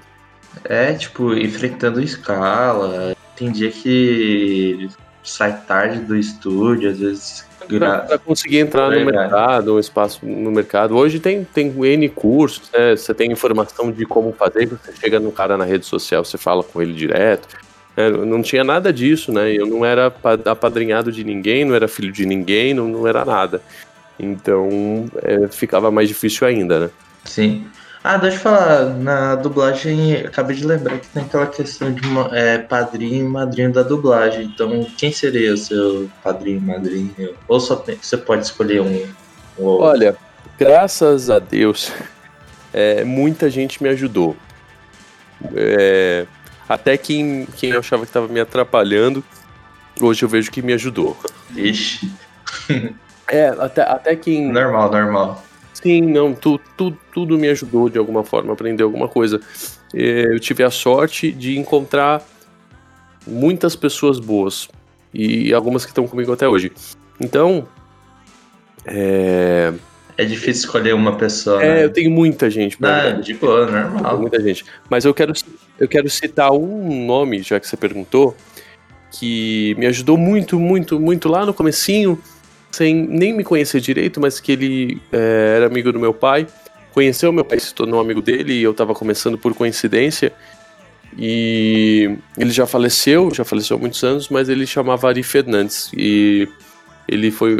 estava trabalhando como, como dublador, mas ele foi um grande cineasta brasileiro. É, ele produziu duas séries há, há muito tempo. é, mas que talvez foram uma das primeiras da TV, que chamavam Águias de Fogo e o Vigilante Rodoviário. E fora, Ah, legal. é, fora muitos filmes, e ele me, foi comigo moleque, é, me apresentou em vários estúdios, ele mesmo me, me apadrinhou. Eu tenho contato com a filha dele até hoje, a Vânia. Aliás, um beijo pra ela, pra todos. E ele foi muito gente boa comigo, muito é, muito bondoso e eu, me marcou muito porque eu não conhecia, não sabia da história que ele tinha, né, é, dentro do audiovisual brasileiro. E ele me entregou o currículo dele. É, eu moleque, tava, eu tava no início era muito difícil e ele me entregou o currículo dele de páginas e páginas. E ele falou: Ó, tô te entregando para você ver tu, tudo que eu já fiz, por onde eu passei, o quanto eu batalhei, que eu tenho guardado até hoje. E no final ele escreveu à mão no currículo: ele escreveu: é, Silas, estou te entregando é, isso para você ver a minha história e lembrar que quando você se sentir triste, injustiçado, é, lembre-se que um dia eu comecei igualzinho a você. E assinou. Tipo, ele começou sem ninguém, do zero, jovem, e, e foi atrás e fez tudo aquilo que ele fez. E eu guardo com muito carinho até hoje. Então, se eu tivesse que citar um nome, além do da Marli também, que, que eu já, já falei lá no começo, eu falaria o do Ari, que eu tenho um carinho e uma gratidão muito grande até hoje. Ah, cara, que legal. Tipo, é legal ter essas pessoas em volta na sua vida. É, não, essas pessoas são essenciais na vida de, de, de qualquer pessoa, seja lá o que essa pessoa decidir fazer, né? É, a gente tem que. Sempre precisa de alguém que estenda a mão, né? Ah, mano, é legal. Peço a vocês que tinjam o céu e também toda a terra com essa cor e acabem com os cavaleiros. Ou melhor, acabem com a vida de Atena. Assim esse mundo vai ser tingido pela tranquilizante cor das trevas.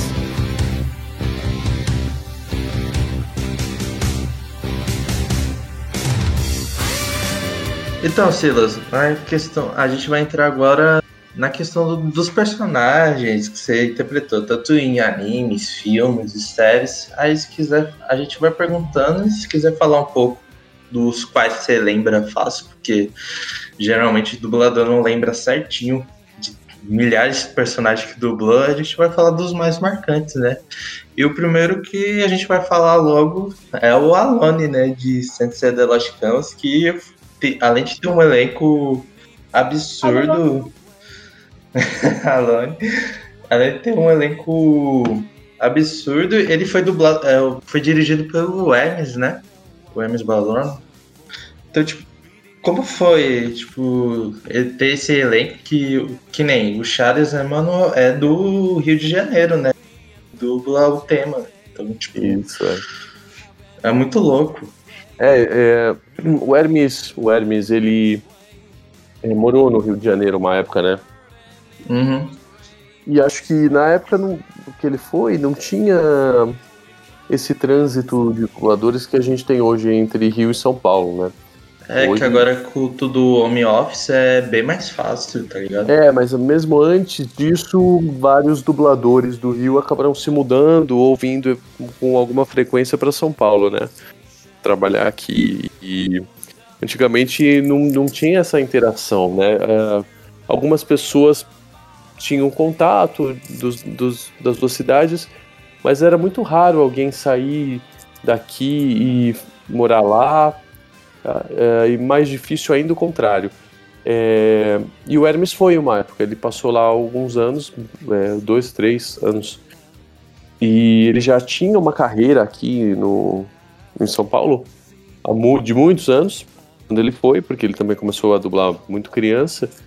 Mas ele contava que ele chegava, quando ele mudou, ele foi pra lá e chegava nos estúdios, nos grandes estúdios, é, Herbert, não sei qual, Herbert VTI, falou: Oi, se apresentar, eu sou Hermes é, Baroli, meu pai e minha mãe são tal e tal, já dubla, tenho tantos anos de dublagem lá no São Paulo, eles responderam, nós estamos precisando de estagiário. E, e aí ele falou que esse início dele no Rio foi meio que do zero, assim, né? Aqui ele já era o Hermes, todo mundo conhecia, ele era filho de quem ele era e dublava desde criança, mas lá não, né? Então ele teve que se apresentar, é, começar fazendo ponta, vozerio, mas claro, ele já sabia dublar muito bem. O Hermes é, sempre foi um dublador e um ator muito bom, com um nível de, de trabalho excelente, né?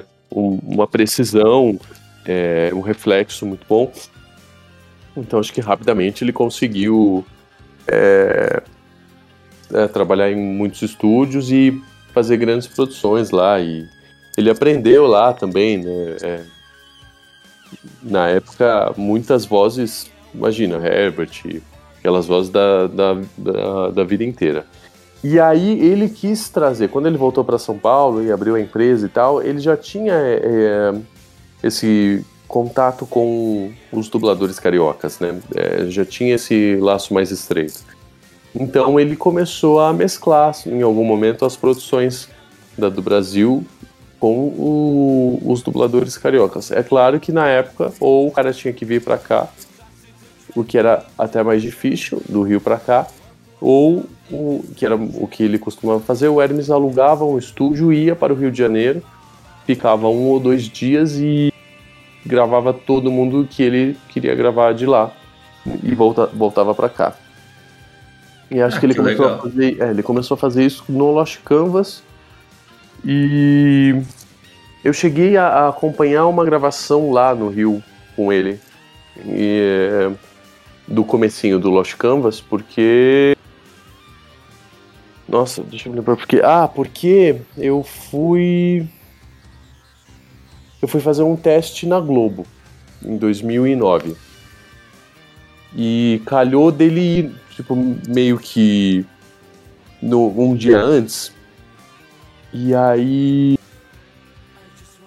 Ah, e aí, tipo, calhou da gente ir, meio que ele fechou no mesmo dia e tal.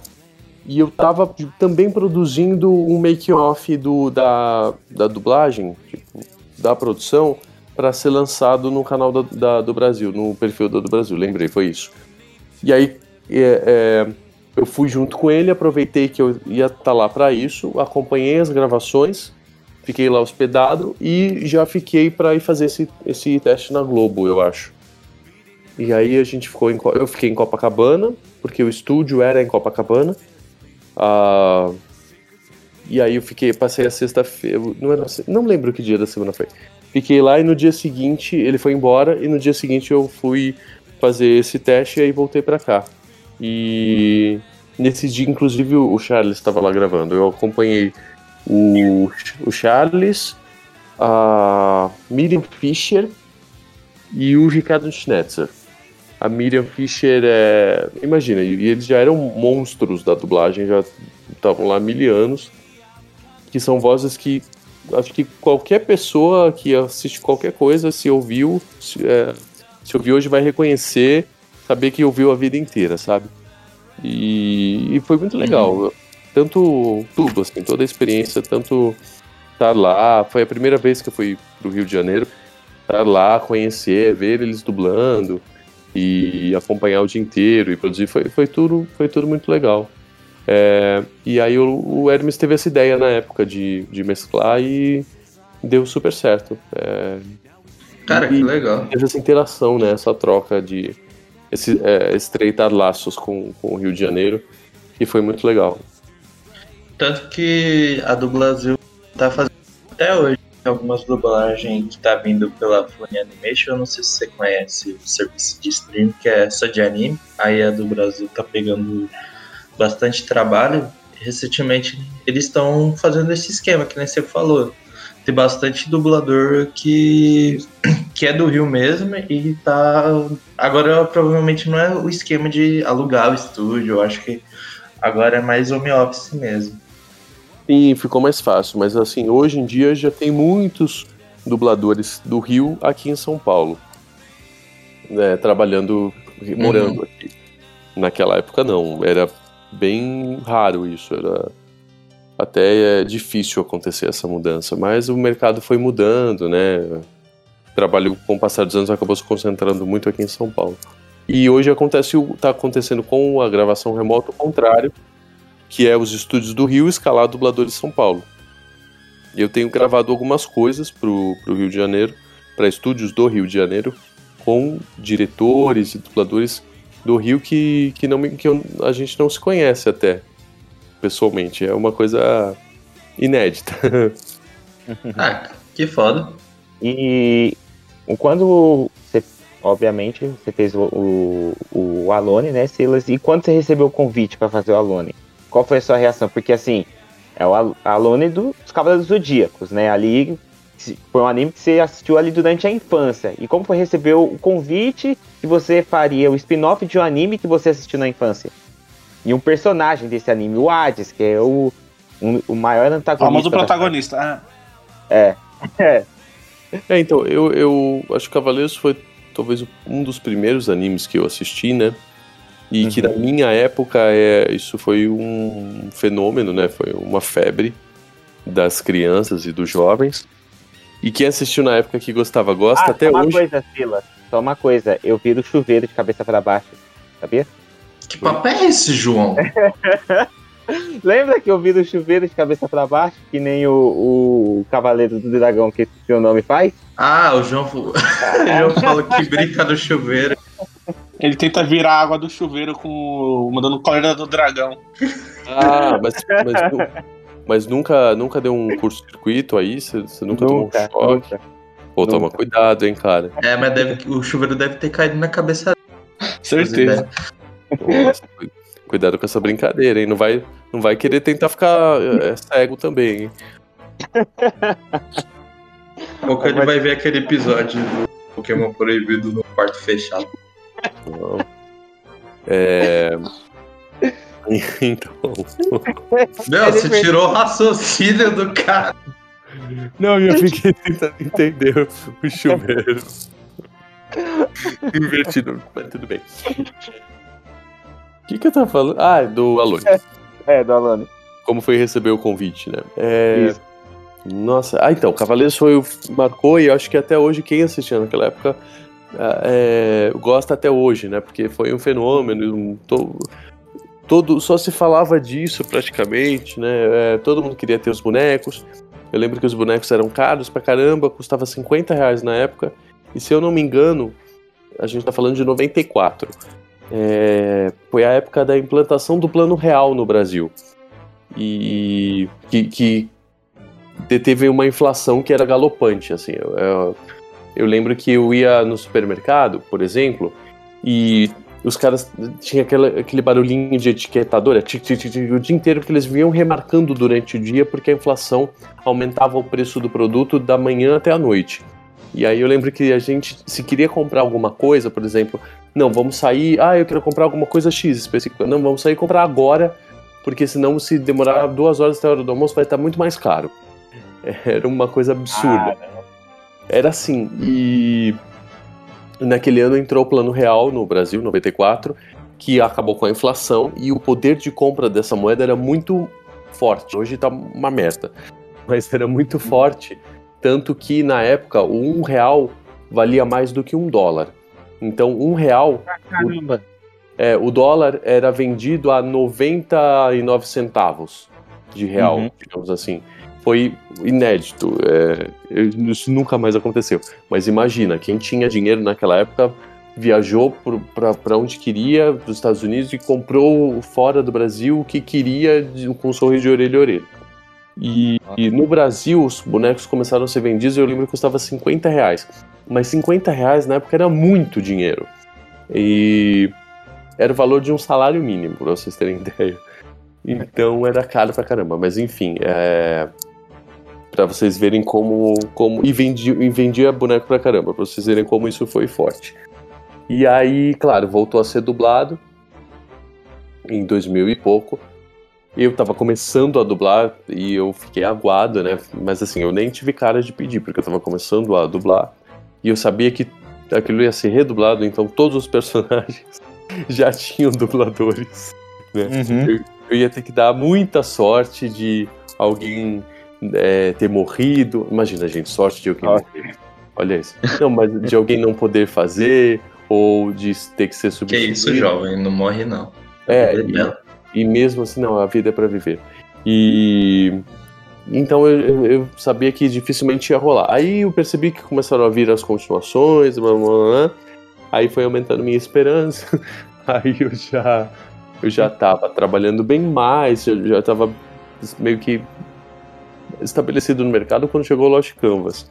Mas assim, eu não tinha ideia do que era o Lost Canvas. Eu sabia só que era um spin-off, alguma produção que tinha esse nome. É, Não sabia se aquilo ia ter o mesmo sucesso que Cavaleiros e tal, mas levava aquela marca, né? Recontava de certa forma aquela história. E é, o Hermes tinha que fazer testes dos principais personagens para mandar para o cliente escolher. E, e ele me escalou, escalou um grupo de dubladores, né, daquela faixa naquela época de São Paulo, para testar. E aí, eu acho que eles chamou alguns, ele escolheu três testes para mandar para o cliente para ser aprovado. E, eu fiz teste para mais de um personagem. Eu acho que eu não fiz só pro Alone na época, eu fiz pro Talvez eu tenha feito pro Yato também, e acho que pro tema eu também fiz. Nossa. É, porque não tinha tanta voz jovem assim. O, Uhum. Fábio, o Fabinho fez pro Alone também, o Fábio Lucindo. É, eu lembro que. Eu lembro do Yuri fazendo o teste. Rafael Ferreira. O Yuri passou, ele faz o Capricórnio. O, o- Caramba, como é que. Yato, é, ele faz o Yato. Eu lembro também do Tiaguinho, o Thiago Keppelmeier, sabe quem é? A voz do. Do Rock Lee. Ah, sim, sim. Então ele fez, lembro dele fazendo também. Enfim, uma galera fez. Aí eu fiz e ganhei, tipo, fui escolhido. E, e a gente começou a dublar. Aí era o Hermes e a Zódia, que é, é- também é proprietária da, do Brasil. Eles começaram a dirigir a série e a gente começou a gravar. E aí ia ter esse intercâmbio com o Rio de Janeiro. Eu já sabia mais ou menos da história que, que ele ia ser o menino que ia ser possuído pelo Hades. É, só teve uma dúvida na época se eu. Porque tem os flashbacks dele bem novinho, assim, né? Bem pequenininho. Uhum. Se eu ia conseguir chegar naquele tom é, deles criancinhas, se eu ia fazer mesmo, mas eu acabei fazendo. E que mais? Ah, e depois quando ele é possuído, que é, passa o tempo, ele. A possessão lá vai meio que ficando mais forte, né? E. Aí chega um momento que ele já não fala mais como Alone possuído, ele vira o Hades mesmo, né? É, tanto que até troca na dublagem o Marcelo Pisadin, que é o dublador do Hades mesmo na série principal, ele, ele fica no último episódio. Então, aí eles não sabiam se o Marcelo ia fazer. Eu cheguei a fazer aquele. É, 100% possuído, né? Sim, eu dublei aquela parte, mas aí é, eles não sabiam ainda, eles acharam melhor chamar o Marcelo mesmo. Até porque, na época, é, eu tinha que pesar muito a voz pra fazer. E eu tinha uma certa dificuldade. Talvez hoje eu, eu teria mais dificuldade de fazer aquela voz dele normal, né?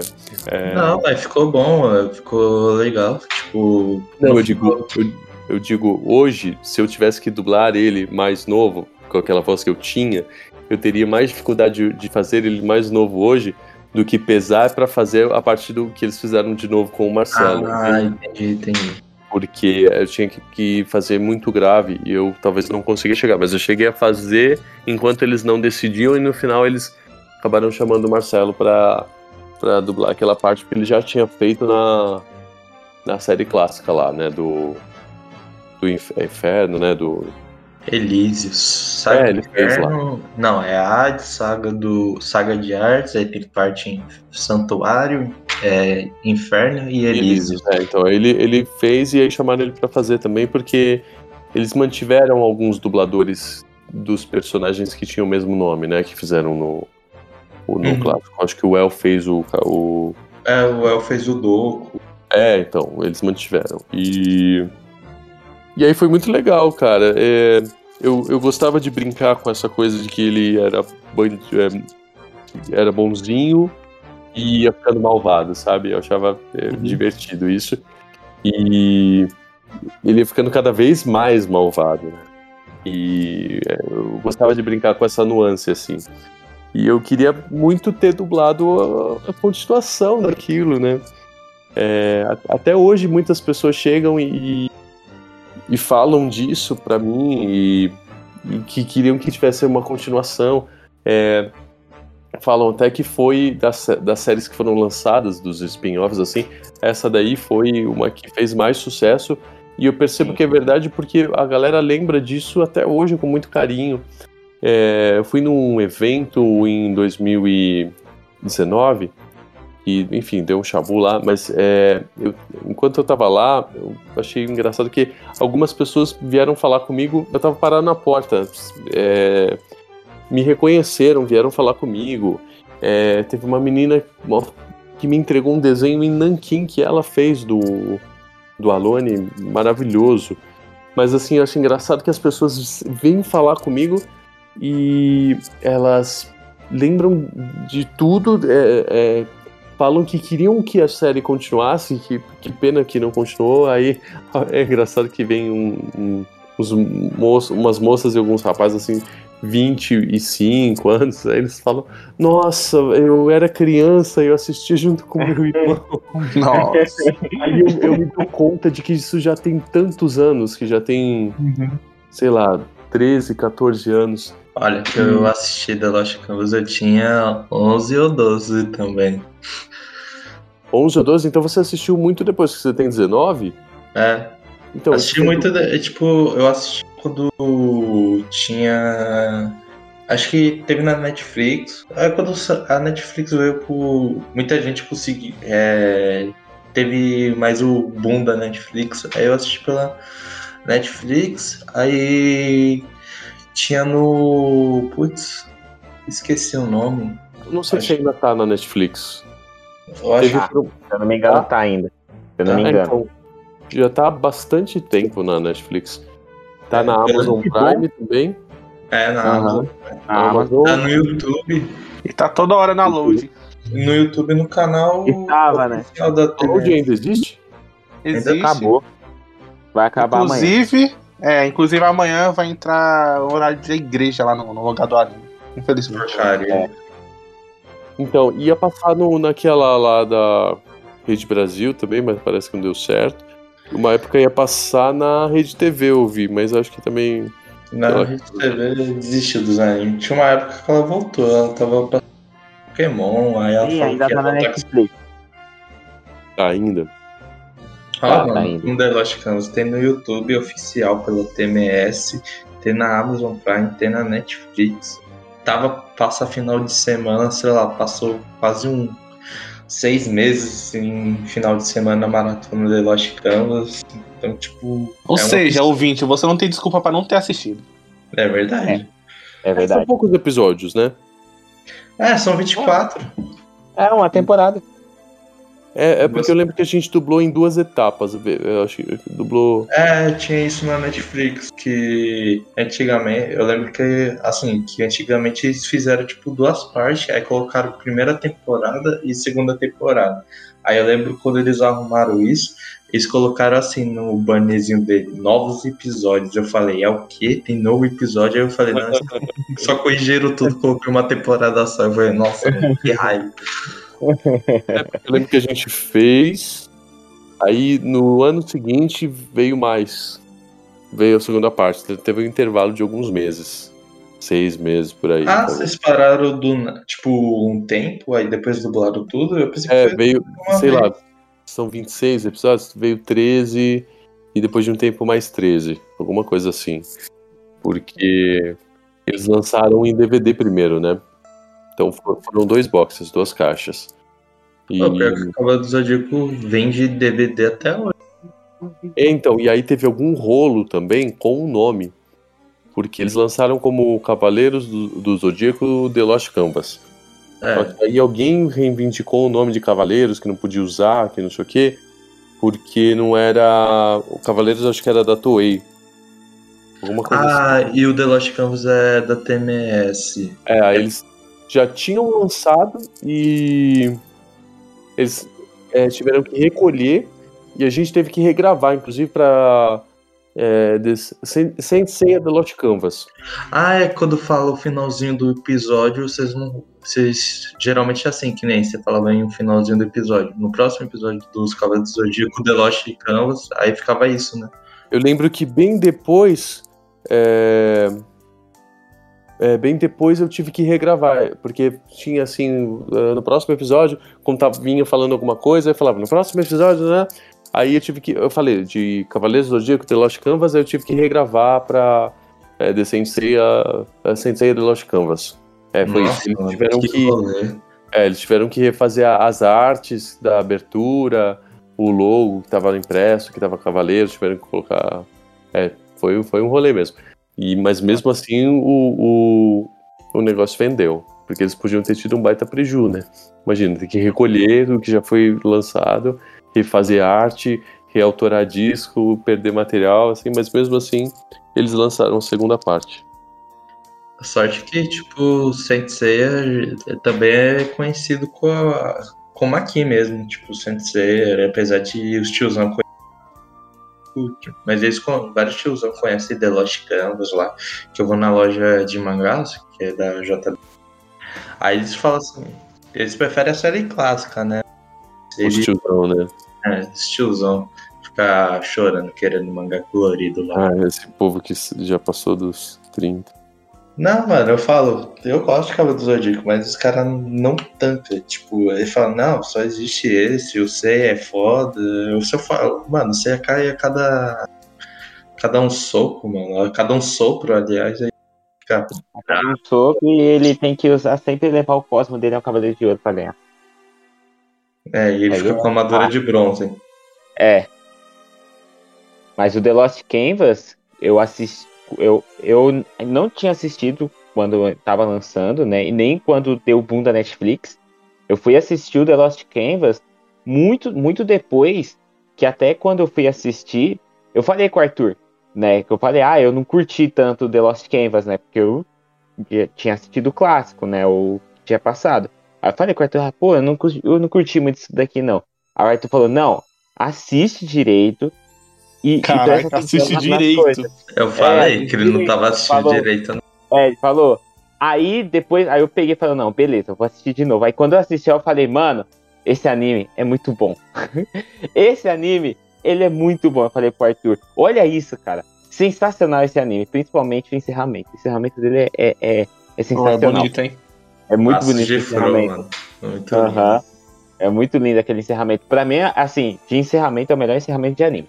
E aí, não é porque o Silas tá aqui, mas é porque eu sempre considerei mesmo o melhor encerramento. Uhum. E. Não, eu tô falando sério. E aí eu, eu peguei e reassisti. Aí quando começou a passar na loading, aí eu falei pro meu irmão, né? Eu falei, ó, assiste esse daqui, porque esse daqui é do de bom. casa, assiste isso aí. Entendeu? É, esse aqui é do bom, assiste esse que você vai gostar. Aí meu irmão começou a assistir, foi por, por assistir sem ser The Lost Canvas que ele, come, ele começou a gostar dos animes, entendeu? Então, é aquele negócio.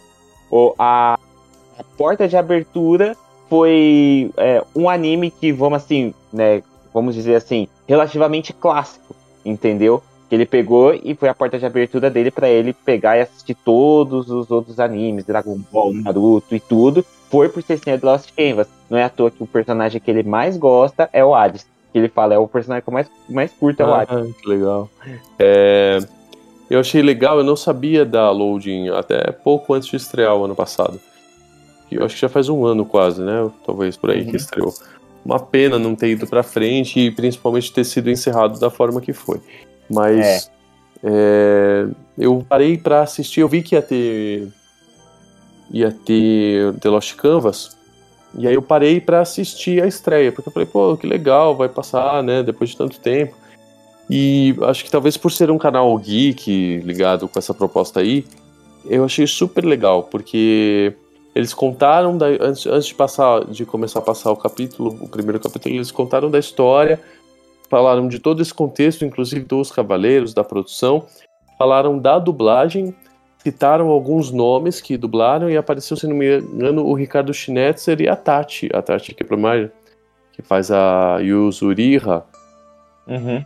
Que faz mais um monte de coisa, a Tati apareceu falando mesmo. Eles gra- gravaram vídeos falando sobre a dublagem dos personagens, mandaram e eles colocaram no ar antes do desenho. Eu falei, poxa, que legal, que, que reconhecimento ba- bacana, né? Falaram da qualidade da dublagem, da, da boa repercussão e tal. Eu fiquei muito contente, né?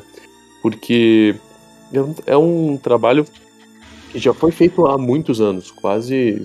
A gente tá falando que de 12, 13 anos. E que tá aí até hoje, né? E as pessoas falam disso até hoje, vêm falar comigo, assim. Então eu tenho a sensação de que eu fiz um trabalho legal, um bom trabalho, que é lembrado até hoje, que marcou, que marcou essas pessoas, é aquilo que eu tava falando no começo de, de apelo nostálgico, de, de sensorial, de marcar, eu consegui fazer isso, que, pô, que legal, né? E eu consegui, meu trabalho de alguma forma chegou nas pessoas, então era o que eu queria, né? Eu, eu sinto que eu fiz um bom trabalho. Eu fico muito feliz, muito contente, tenho muito carinho por essa série até hoje. E sabe qual é o mais bacana ainda?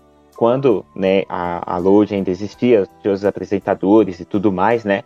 É, a, a Load não ia passar de fim de semana a maratona, que eles passavam todo sábado de manhã a maratona lá de Sensei The Lost Canvas, né? Eles não iam passar, eles iam passar outros animes, outras coisas na programação.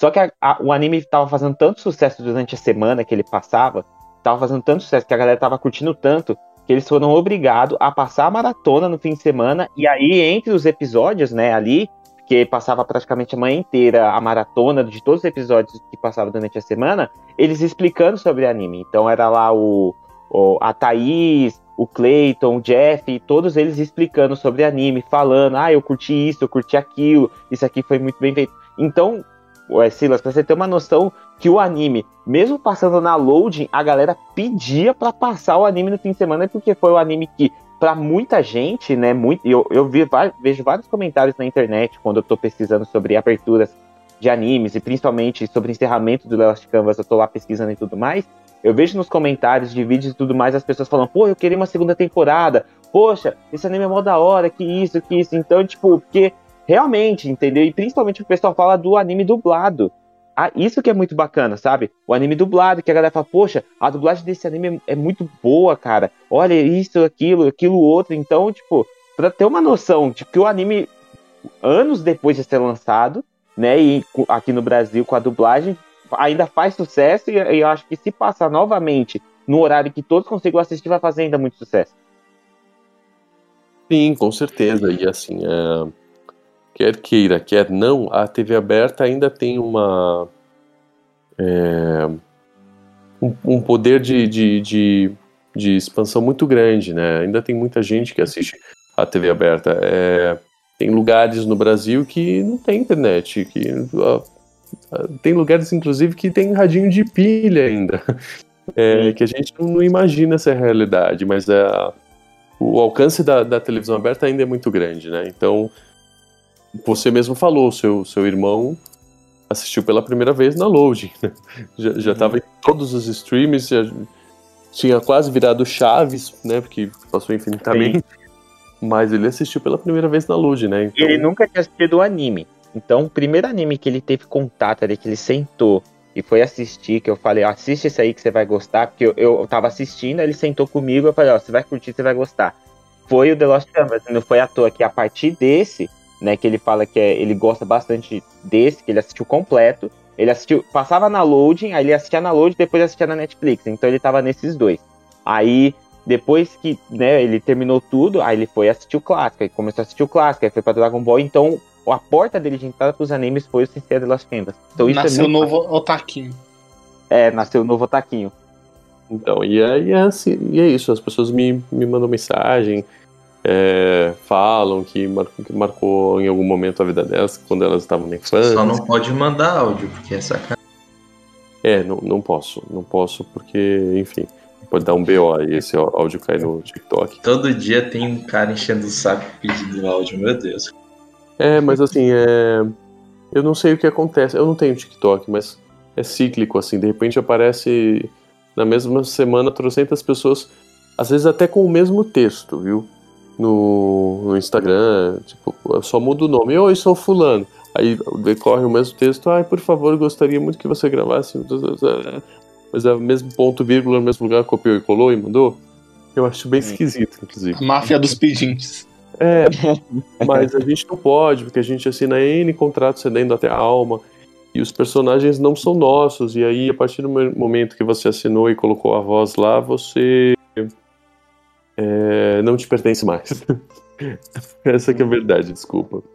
E, e aí, se eu fizer, eu, eu- Enfim, pode dar um BO pra mim, entendeu? Uhum. Por isso que a, que a galera não grava. E mesmo assim, já vi áudio no, no TikTok, não sei o que, que eles tiraram da, da própria dublagem, sabe? Você já viu? Eu sou o mestre dos magos, que aí vem falando. Nossa, que. É muito ridículo. Principalmente que trechos de anime recente, os caras tiram, tipo. Sei lá, tem uma moça falando com a voz do cara, por aí vai. é, eu já vi até a Cláudia Raia fazendo dancinha com esse do mestre dos magos. Ah, não.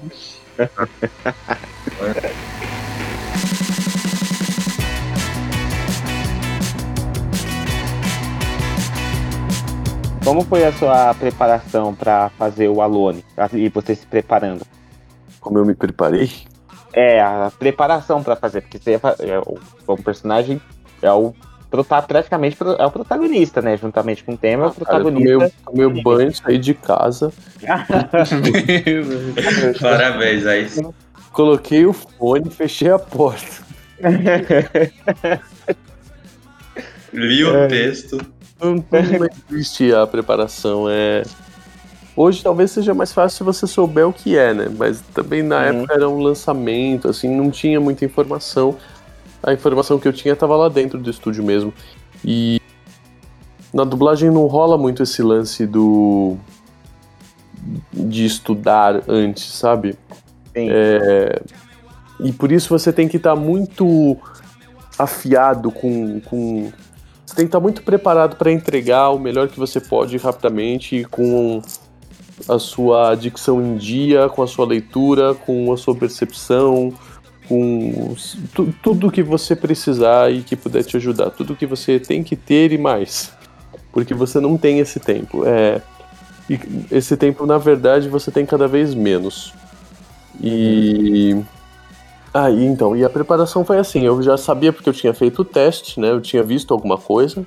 No teste, o, o- eles explicaram um pouco sobre a sobre a história, né, para entender e tentar chegar.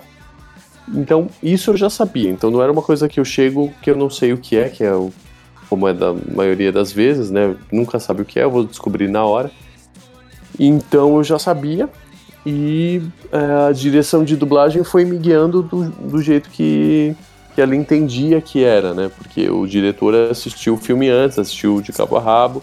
É, de preferência, ele indicou o elenco ou ele escalou direto o elenco que ele queria, que ele que achava que ficaria melhor naquelas vozes. E nesse caso do Lost Canvas, ele tava, ele veio em japonês. Uhum. Ele já, ele veio, acho que ele veio em fitas. Será? Acho que ele ainda veio em fita. Mas foi uma das últimas coisas. Ele veio em japonês porque era muito novo. Não existia versão mexicana ou de algum país latino que falasse um espanhol ou alguma língua próxima à nossa. E a minha sorte é que eu estudei na infância num colégio que era de orientais, que era de japoneses. Em algum Nossa, que momento, legal. sim, em algum momento o colégio resolveu dar aula de japonês de graça para quem quisesse estudar. E eu fui, porque eu falei que eu era o curioso de tudo, né? E eu fui. Eu fiz dois anos de, de Niho- Nihongo nesse colégio. E eu já, já tinha um entendimento bacana até, né? Mas eu parei porque eu comecei a dublar. E eu não tinha mais tempo. Porque eu fiz em 98 e 99. E, e era dado por professoras que eram japonesas mesmo, de lá. E elas eram muito severas. Eu lembro que elas batiam nos alunos com régua. Putz, Cadeia nela. Não, era uma zona e ela. Imagina, ah, melhor bater com a regra do que bater com uma katana, né? imagina a diferença do- da educação do, numa escola japonesa e no Brasil. Imaginem. E aí ela, ela era professora de lá que estava dando aula aqui. Ela fala- falava português meio sushimizado, mas ela. é, mas ela dava aula lá, né? E assim, ela vinha com toda a educação. Era engraçado, porque a mulher vinha super, super calminha, né? Boazinha e tal. Só que a galera, imagina, tocava o, o terror na aula, né? Era um- e aí, ela- quando ela saía do sério, era assim, do, do 0 a 80. Era bem meio o, o Tokusatsu ali, que, que o cara é uma pessoa normal e de repente ele vira um. É, é possuído e vira o monstro do episódio, sabe? Ela vira o monstro da É semana. o Kuro tá Sensei. ligado? Era tipo isso, ela tava toda, falava toda menina, né?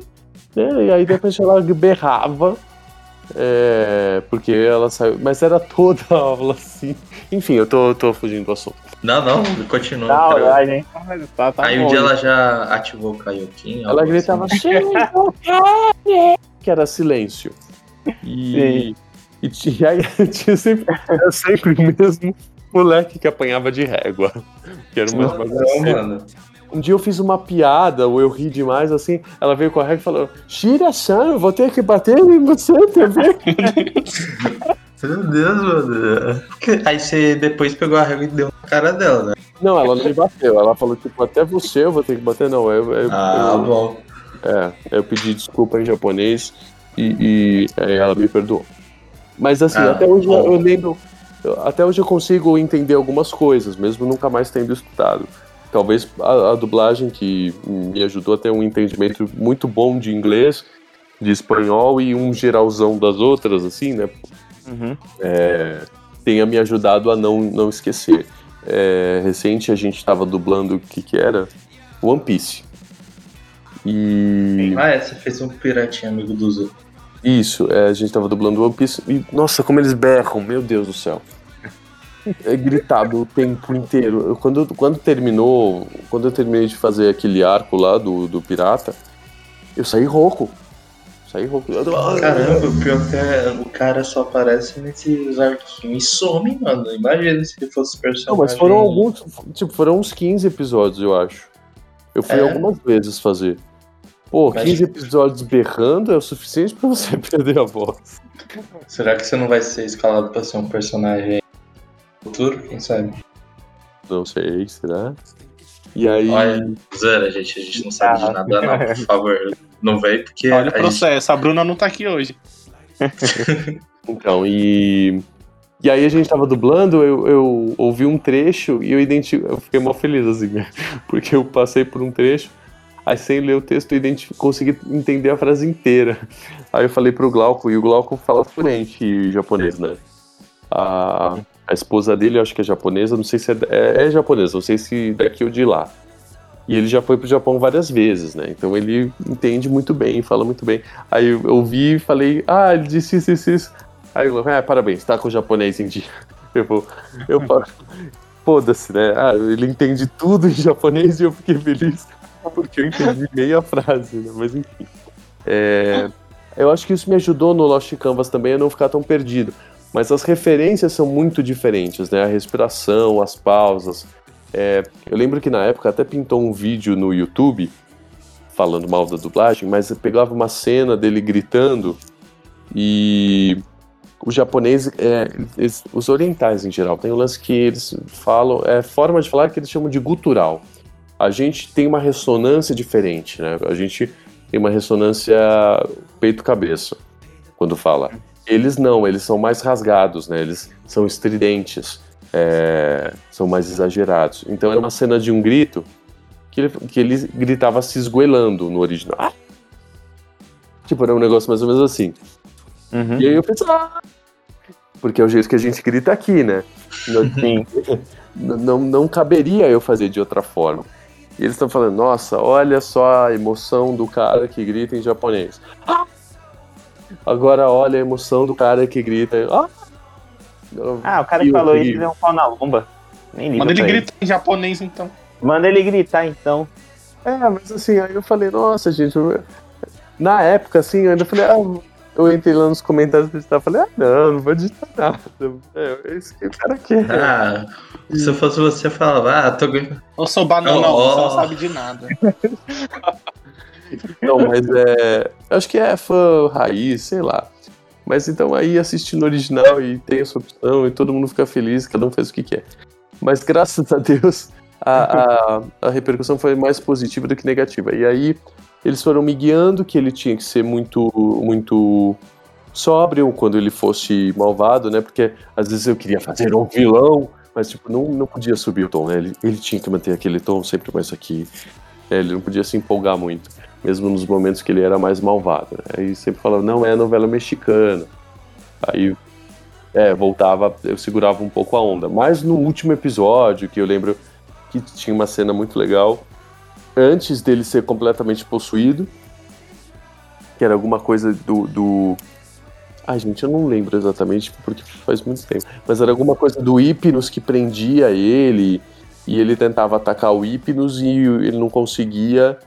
E aí o Hipnos dava um golpe nele que ele falava que ele ia ficar preso no mundo dos sonhos pro Hades sair completamente, né? Que ele foi. Explicava que ele foi só um receptáculo pro, pro Hades aparecer. E.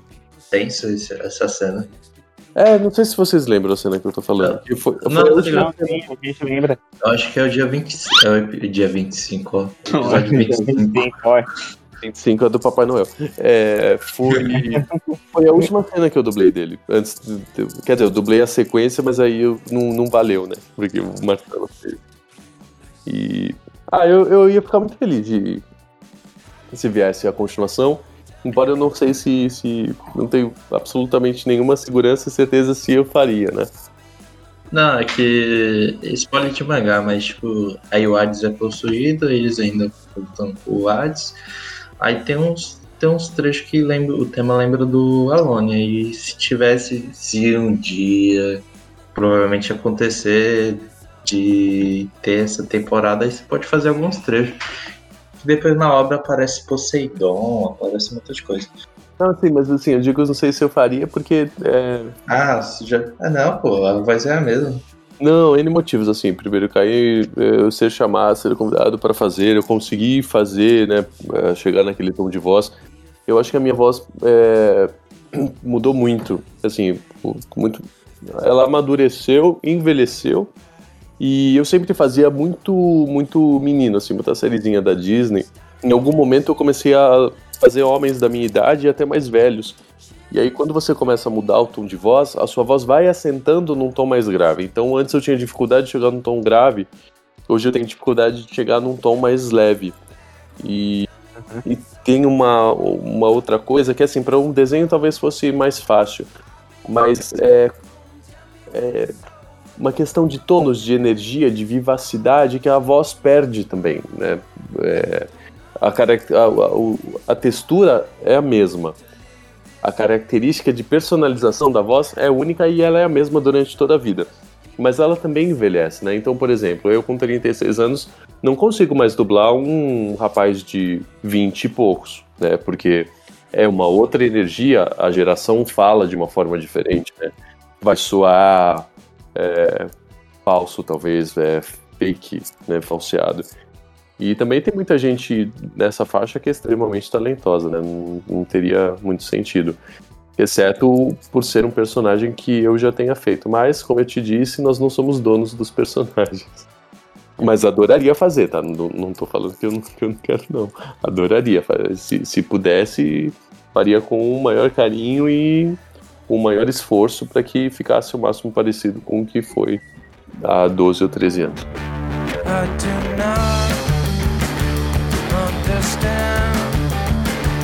Agora, saindo um pouco dessa linha de anime, é, quais a, a outras produções assim do, de filmes e séries que você já dublou pro público né, novo que tá chegando aqui no network também para te conhecer, para acompanhar seu trabalho? Ah, cara, um, um tantinho de coisa. Tem Walking Dead. The Walking Dead, que foi uma série que repercutiu muito também. É, Nos últimos anos eu trabalhei na TV Group como diretor de dublagem, então eu trabalhei com muita série da Disney. A Disney, é, a TV Group trabalha é, quase que exclusivamente, hoje menos. Tem outros clientes para a Disney. Então, é, eu trabalhei com Soy Luna, que foram aquelas novelas Soy Luna, Vi- Violeta, Soy Luna e Bia. A última foi Bia. Eu conheço. Eu não assisti, mas eu conheço. São novelas infanto-juvenis É. e Passava Bia na Band Violeta, eu acho. passou na Aham. Band, Soy Luna passou no SBT. Acho que só Sim. Bia não passou na TV aberta, mas Bia eu cuidei do projeto do início ao fim da dublagem, eu, eu dirigi e dublei um dos personagens. É, E foi legal que é, eu pude estar na, na, na pré-estreia da novela. Os atores vieram para o Brasil. Na verdade, três atores são brasileiros. Eles gravavam na Argentina, mas eram brasileiros. A protagonista era brasileira, mais dois atores. E eu conheci os atores, conheci o ator que eu estava dublando, e ele é brasileiro. e além dele ser brasileiro, a gente estudou na mesma escola de teatro. E Caramba! ele terminou um pouco depois do que eu, mas assim, a gente tem um hall de amigos em comum, sabe? É uma coisa... O mundo é muito pequeno mesmo. Não, é uma coisa muito louca, assim. E aí eu coloquei. O mundo é um ovo. O mundo é do tamanho da, do- da barriga do Enzo. Qual é? De graça, assim. coloquei. Eu, co- eu coloquei um trechinho do, dele dublado no, no meu Instagram. E aí, engraçado que gente que conhecia ele, me conhece, falou: pô, o Renner tá falando com a sua voz. Então, Foi uma coisa bem inusitada, assim, digamos. E aí tem isso, que mais que tem? Ah, no, no loading, inclusive, um pouco antes deles falaram, falarem que ia acabar o canal, teve uma manhã que eu tava passando por ali e tava passando um desenho que chamava G.I. Joe, Cobra, não sei o que lá. Que é tipo comandos em ação. Ah, sei, sei qual é. Cara, eu dublei esse desenho há muitos anos, uns 10 anos. E isso não foi pra lugar nenhum nunca. E eu falei, nossa, esse desenho, até pesquisei na internet, não passou em nenhum canal que eu saiba, e de repente apareceu lá, eu falei, nossa, eu sempre quis ver esse desenho. Nossa, Nossa. aquele, aqueles, tipo, tem até anime que fala que já foi dublado, mas às vezes era tipo cliente que, por exemplo, pagou ah, o estúdio e tal, aí beleza, ele tá com os direitos do anime e não faz nada. Tá na gaveta. Tipo, não conseguiu comercializar, né? É, às vezes é isso. tentou dublar pra, pra, pra comercializar, pra ver se facilitava, mas não comercializou, ou tava fechando o contrato e tava certo, e de repente deu algum BO e, e cancelou tudo. É, é mais comum do que se imagina. É, que mais? Aí tem esse desenho do G.I. Joe, aí tem o Naruto, aí tem. Você fez o Kabuto. Ele fez no Shippuden e no Estômago. Aham. Sim. tem Eu não lembro Ah. quem fazia no. O da hora que, tipo, sua voz. Até que combinou, porque no Naruto tem um time skip, né? Aí parece que no Naruto tem o quê?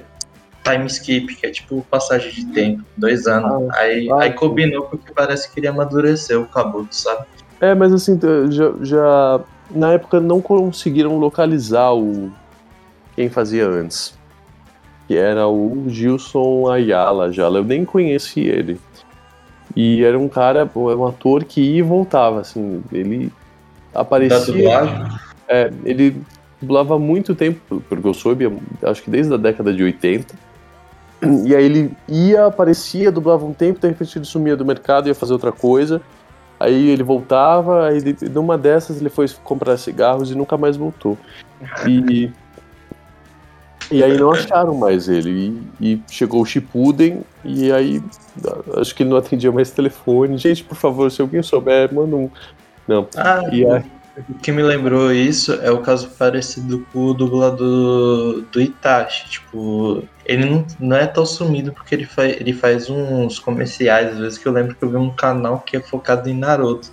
Tipo, o cara demorou pra achar ele, tá ligado? Acho que só achou ele pra, nos trechos do que ele aparece no Shippuden, que aparece até que pouco, e eu acho que foi no Storm 4, que chamou geralzão. Então, e aí é, pre- precisava fazer, aí o Robson Kumoji estava dirigindo, né? Robson, meu amigo, aliás. E, e nem fiz teste, tipo, sugeriram pra CBS, eu comecei a fazer, mas eu sabia já que Naruto já era esse sucesso, já tinha mu- muita gente que assistia, muito fã, e já sabia que tinha sido dublado por ele. Eu não assisti o que ele fez antes. É, Eu fui na do Robson, porque ele também conhecia muito bem a série, ele dublou o. Caramba, como é que chama? Sasuke. Ah, o Kumoji. É, ele, ele tava dirigindo. Mas a- o... Só Kumoji mesmo. O Robson é o Ah, Robson. é que eu chamo, eu chamo ele de Robson desde que eu conheci ele. É. Um, um grande amigo meu, um grande amigo. E. Chama ele pra vir aqui. Chama, pode chamar. Aí, É, mas vocês vão ter que. Vocês vão ter que fazer um pod de 15 horas, porque ele vai falar bastante. perfeito. Então, que ele. Nossa, amigo do peito ele. E. E aí ele tava dirigindo esse começo do Shippuden. Aliás, ele dirigiu tudo que foi dublado do Shippuden, né? Foi uns cento e poucos episódios, eu acho. E, e aí foi na dele, né? Porque ele tinha lido o mangá, ele já tinha dublado tudo até ali, né? Do, do Sasuke, então podia confiar nele de olhos fechados. E eu, eu tava inseguro, né? Por ser uma substituição do Naruto, que todo mundo. Mas eu não, não- fiquei inseguro, mas não vi o que ele fez antes, não, não fui detonado na internet, então acho que deu certo, assim, né? A verdade, você não fez detonar, é que meio que a internet. Não sei por que não se manifestou na dublagem do Naruto, tipo, que, tipo, pô, é algo legal, tá ligado? Depois de anos vai vir dublado certinho, por aí vai, vai estar fácil, vai estar na Netflix, passou até na, no, na Play TV. Tipo, os caras não dando apoio, tá ligado? Que nem foi o One Piece agora. Aí tem, tipo, tem possíveis vazamentos que One Piece já tá chegando mais de 300 episódios dublados, tá ligado? E, tipo, já com o elenco, le- possíveis elen elencos, sabe? Tipo, o pessoal dando maior apoio. Aí quando o One Piece chegou, brotou os caras do Shippuden falando e aí, e o Naruto Shippuden não vai voltar? Eu falei, mano, vocês não deram nem apoio pros caras, ainda tacaram o pau, por aí vai. Eu acho isso muito triste, assim, Zé. É que eu acho que ah, ah, era, quando veio assim o Shippuden era outra época, né? Uhum. Não- a galera não, não- os próprios caras que lançavam não, não, não tinha essa a rede, a rede social não tinha a força ainda que tem hoje, né? É, tava talvez acontecendo uma migração de Orkut para Facebook, mas é, não era uma coisa que as pessoas tinham na palma da mão ainda, como tem hoje com Instagram e Twitter que tá no celular, sabe? Isso tava começando ainda, né? Que, que se difundiu mais com o smartphone. E aí não se olhava também para esse poder da internet, porque hoje o próprio Netflix faz esse, esse hype acontecer, né? Dos lançamentos. Então foi uma outra época, assim, um outro momento. Talvez por isso não tenha tido essa força que você fala. Não, mas tinha gente falando, falando, tacando pau. Aí eu fico meio triste, sabe? Algo meio idiota, coisa boba, falando. Ah, eu prefiro. Eu já tô assistindo japonês e japonês eu acho melhor, então pra que dublar? Eu falo, mano, vai assistir o seu japonês, tá ligado? Não precisa ficar falando essas coisas aleatórias. É, assim como falavam, por exemplo, que que quem assistia é, na internet, legendado, Era superior, tem K200. Quem ia comprar DVD pirata na Liberdade estava colaborando para a série não ser lançada oficialmente ou para não trazerem nada nunca mais, né? É, é que o streaming meio que, digamos assim, revolucionou, né? A maneira de assistir as coisas e deu acesso, né? Porque agora não, assim, porque esse lance de você ter 800 streams, você, se você for assinar todos, primeiro que você não assiste nenhum e você vai pagar o preço que você pagava na TV a cabo para ter todos os canais. Né? Porque agora cada um tem. Até eu vou lançar um. sei lá, eu acho que tinha uma época na entrevista do o, jove- é, o portal do Ned Burke, ele fez tipo uma pesquisa que se você assinasse todos os serviços de streaming que tinha na época, você pagava mais ou menos 250 reais, mas tipo, em teoria teria uma super rede de canais e dependendo, você até pagava mais barato em alguns TV a cabo, sabe? Agora tem vários, né? Mas assim, É. por exemplo, vamos dizer, quando tinha Netflix, talvez mais um, é, isso facilitou muito o acesso, porque as produções estavam no- no- na Netflix, é, na Netflix, né? Não no. As produções estavam na Netflix, a Disney tava lá, tinha a produção da, da Toei, N, tinha, tava todo mundo na Netflix em algum momento. Tanto que quando começou a ter esse monte de streaming, elas- foram tirando, né, da Netflix. Porque tinha coisa da Disney, tinha de, da Nickelodeon, tudo, tava todo mundo na Netflix. E aí, nesse momento, é, o acesso era muito fácil, porque você pagava um, sei lá, 15 reais, que é uma coisa que é muito mais acessível do que você pagar uma assinatura de TV a cabo completa, e você podia assistir um monte de coisa, né? Inclusive Naruto, né? Que o Netflix mesmo trouxe, mandou dublar. É, Então isso ajudou, eu acho, a, a- a trazer e comercializar, porque antes era muito mais caro, né, para ser para ser vendido, né, porque você dependia de uma assinatura de TV e tal. E eu acho que o streaming foi uma grande sacada e no Brasil, além de dar acesso para um monte de gente que talvez não poderia assistir comprando um DVD ou assinando a TV a cabo, é, ainda ajudou o nosso mercado audiovisual, porque tanto com dublagem, né, que aumentou muito o flu- o fluxo e o volume de trabalho, com- como com produção nacional, porque a Netflix também produz séries nacionalmente aqui no Brasil. Uhum. Então, você quer mencionar algo, um filme, uma série que você gosta do seu trabalho? Mencionar um filme? Você, é que muito dublador que a gente chama aqui geralmente não faz muito filme, não, né? Você já fez algum? Já, vários. Ó, tem um- uma série que eu fiz recentemente que, que tá na Netflix, inclusive. É, olha, olha que louco, né? É, o mercado de. É, chama Dorama. São séries coreanas. Tá saindo bastante. O Roger 6, o- é, Alice, o aí. Alice Borderland. Tá Ah, bom, gringo. Eu adoro a, a correção das pronúncias. Que Não, o João é chato, e quando ele fala errado, ele tá certo, né? Nessa hipnose. Hum, Né, hipnose. Ah, o dedura ele aqui, ó. Ele fala hipnose, ao invés de si- sinopse. É hipnose, é hipnose. É É o sinopse. bordão do, do, do podcast já, eu já fico esperando, né? Como é? Audacity. Audacity! Vem do Audacity. Audacity! Só falando, Burro, não é! Tipo, Vem uma correção, com- só falta a régua batendo, assim, dá, dá pra Ô, mas sem zoeira, se a professora de português que a gente estudava pegasse o João falando hipnose, ele. O João não tava mais aqui. Só isso. É, isso aí, se levar uns tapão na cara, sei lá. Não, mas não parem, tá? Continue. Continue com esse Não, hipnose dá raiva, por favor. Não, Não, não deixe ele falar errado. Se hipnose dá muita raiva. Ele fala não vontade. essa hipnose. Hipnose. É quase hipnose, né? É É. hipnotiza.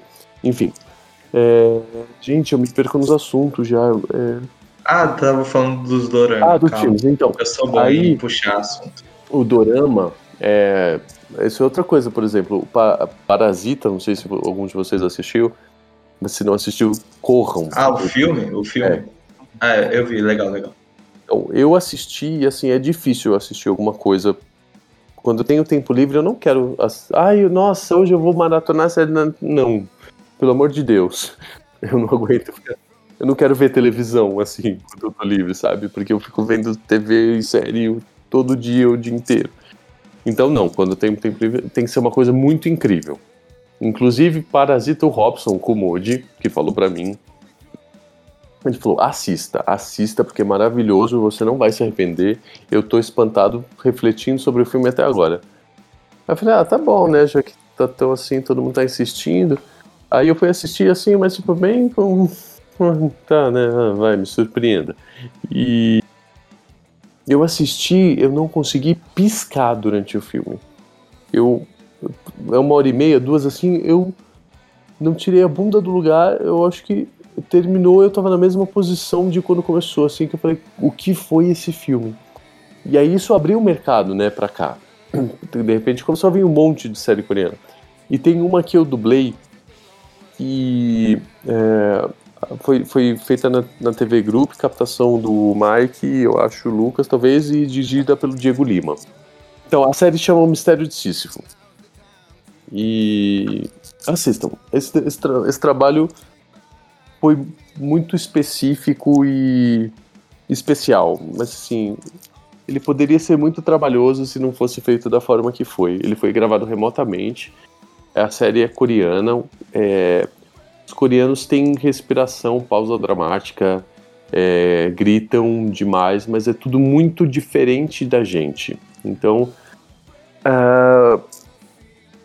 esse é o desafio de fazer eles fa falarem em português.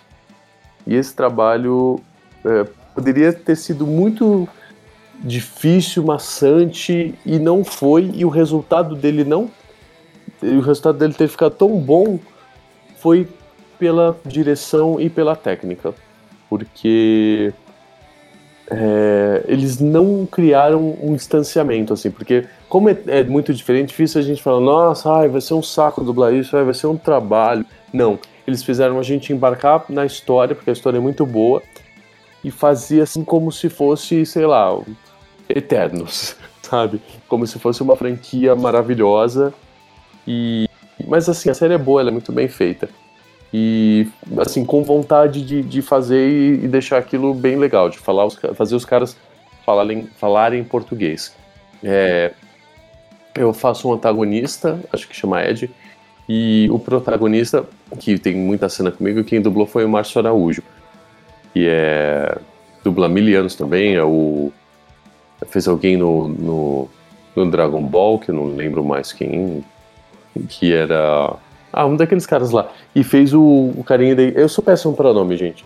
E eu esqueço tudo. E o carinha da equipe Rocket lá, o outro de cabelo azul. O James. Quem? Esse, o James, é. Tá vendo? Jesse. Seu animal. É, já vamos saber quem que ele é. é. Dublador esquece tudo, tá, gente? Porque a gente trabalha com memória de curta duração. É, memoriza e joga fora, memoriza e joga fora. Que é foda chegar o fulaninho, tipo, o fã, falar assim, cara, você não lembra mesmo que você dublou o personagem X? Pô, esse personagem é muito legal e tal, blá, blá, blá. Aí, aí você, putz, cara, eu lembro sim, mas eu não lembro muita coisa, sabe? Mas eu gostei de dublar ele e tal, tal, tal. É mais ou menos isso, tá ligado? Tem uns caras que é, tipo, viciado em dublagem e tal. Sim, sabe, mais que nós, mas é porque quando eu comecei eu achava absurdo as pessoas não lembrarem. Mas chegou uma hora que eu também não tava mais conseguindo lembrar, porque você faz tanta coisa todo dia e você tem que fazer tão rápido que é isso, você fotografa e aí você já tem que esvaziar aquilo para fazer de novo outra coisa na sequência. Então, é...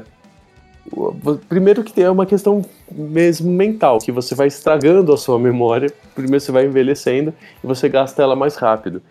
E é muita coisa para lembrar, né? A não ser que tenha sido uma coisa muito recente ou que tenha sido muito marcante, e às vezes você faz por um período curto de tempo, aquilo fica meio engavetado, e aí vai estreia, você nem sabe o que está passando mais, e a pessoa que está assistindo, principalmente se for anime e tal, ela vai assistir aquilo algumas vezes ou por anos a fio. E você nem sabe. E aí uh, alguém vai comentar com você, você teve um contato com aquilo num curto período. Mas você fez bem, porque você fez com atenção, seu trabalho, e é o seu trabalho fazer bem. Mas aquela pessoa não, ela conviveu com aquilo anos. E... Então, para ela, aquilo tem uma, uma proximidade muito maior do que para você que fez e foi embora e nunca mais, entendeu? Sim. Mas não quer dizer que é uma falta de carinho, de desleixo, de preocupação. É só que a gente tem um contato por um período muito menor e aí já tem que fazer outra coisa que é muito diferente, aí desmonta e faz outra, que é, é um universo muito grande, é muita coisa para se guardar na cabeça. Ah, normal, eu não lembro que eu comi ontem. É, você tá Alzheimer. Faz, tipo, faz um esquema que o pessoal geralmente faz, que agora eu tô fazendo. Eles postam no Instagram, vamos dizer assim, Você dublou o personagem X da série X. Aí eles edita ou pede pra alguém editar, não sei. Uhum. É, coloca. o- Acho que você fez isso recente com o Alone, né? Isso, fiz com alguns. Fiz com Uhum. a Lone, com o Naru, com o Kabuto, com o a My Mask do One Punch Man. Ô, My Mask ficou muito bom. Cara, você só faz bonitão né, dos animes, né? Você fez o carinha do Bleach, esqueci o nome. Lógico, um galã desse tem que fazer gente bonita, né? cara? Lógico, né? É por isso que, que a gente só chama galã aqui no programa. Gente, uma né? vez eu. Um pouco antes de parar tudo na pandemia, eu fui dublar um filme que eu achei tão engraçado o comentário. A diretora chegou e falou assim: Ó, é o seguinte, te escalei pra fazer um garçom aí, porque eu só te vejo dublando galã e o cara é feio. Quero ver como é que você vai se sair. Aí, ó, eu falei, ó, Aí eu já tá bom. Tipo, que diferença. Ele falou assim: você é o bonitão, então dubla esse feião aí, vai. Você- Você não é o bom? Ah, mas não tem a menor diferença, gente. Pra mim, tanto faz. Pode ser dublar até a melancia, que o trabalho é o mesmo. É, não, nada a ver. Mas se for uma É. melancia bonita. Ah, aí aí, eu. aí não dá. da- da- do gosto de cada um, mas é. É que as pessoas associam muito por imagem, né? Pra, na hora de escalar. Já, imagina quanto branquelo ruivo. Eu dublei o Ed Sheeran no. No Game of Thrones. Ai, ca- caramba, velho. As pessoas veem um branquelo ruivo já. Sou eu já. Tem carro ruivo. Pois é, eu fiquei puto, porque depois o Yuri, que, o Yuri, que é outro grande amigo meu, Yuri Chesman, Ele ele. fez a mesma coisa. Não, ele dublou o Ed Sheeran em algum filme. Eu falei, quem deixou? Ah, Então, mas, mas vai, vai muito por, por cara a dublagem. Assim, ai, olha esse ator, nossa, é a cara do fulano, eu vou. Eu vou escalar. ah, se fosse assim, o João ia dublar o Tama, né? Ele careca. E.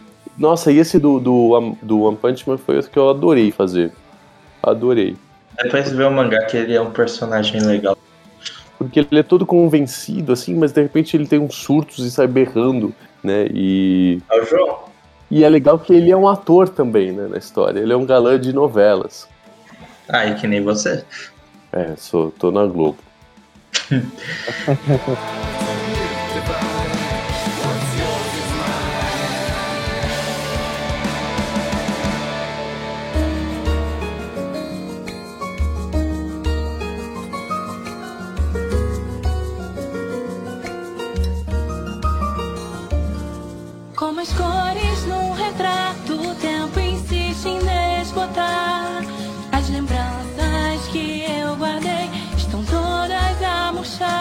Vamos dar um encerramento em João, agradecimentos aí pro nosso convidado. Cara, o que eu tenho a falar é que, assim, primeiro, Silas, muito obrigado pelo seu trabalho como alone, né? Imagina. Aí no. Ele vai do Kansas. Não, calma, Não chora. No, no Sensei as The Lost Canvas. Muito obrigado por você ter Vou assistir Dublado de novo ele. agora. e ter dublado todo, todos os tantos outros personagens também, né? Aí, tanto também personagens de jogos. Você também fez Três Espiãs Demais, né? Um, um personagem também Três Espiãs Demais.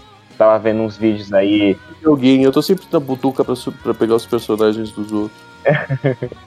E então, muito obrigado, primeiramente, pelo seu trabalho, pela sua dedicação na, na dublagem, porque dá pra ver que você se, você se dedica bastante. Muito obrigado também por ter aceitado o convite do Arthur de ter vindo aqui no Domingão do Nerdão, tá? E eu acho que é isso. Tenho que te agradecer e agradecer também os ouvintes que ficaram aqui até o final e ter escutado a sua história, a sua trajetória todinha, né? Desde quando você iniciou tudo mais, ter escutado a história do, do assalto do ladrão ousado, né? O ladrão elegante, né? Inclusive, ladrão, se você estiver escutando aqui, se comunique, tá? Devolva Comunique. meus 10 reais. Devolva os 10 reais. Com juros. E é- e eu acho que é isso, né? Muito obrigado de verdade e até uma Imagina, próxima. Eu que agradeço. Eu que agradeço o convite, agradeço o papo, a paciência, as besteiras todas que eu falei. Peço perdão, mas não levem nada a sério. Tudo uma grande piada. E curti muito trocar ideia e a paciência de vocês e o carinho com, com a dublagem, o trabalho. É, agradeço demais, é isso que a gente precisa para continuar trabalhando. E eu sempre faço pensando que isso vai chegar em alguém, que alguém vai ver, que alguém vai assistir, que vai ter um, um público final, além de exigência de cliente e controle de qualidade, que às vezes manda a gente refazer coisas. E se chegou em alguém e alguém marcou e, e lembra até hoje, eu- é porque eu fiz direito e eu cumpri o, o que eu queria fazer. Eu contei, ajudei a contar essa história de alguma forma e, e esse é o meu trabalho. Que isso, cara. Enzo, Opa, galera, muito obrigado a todo mundo que escutou até aqui. Agradecer também ao Silas aí por ter participado.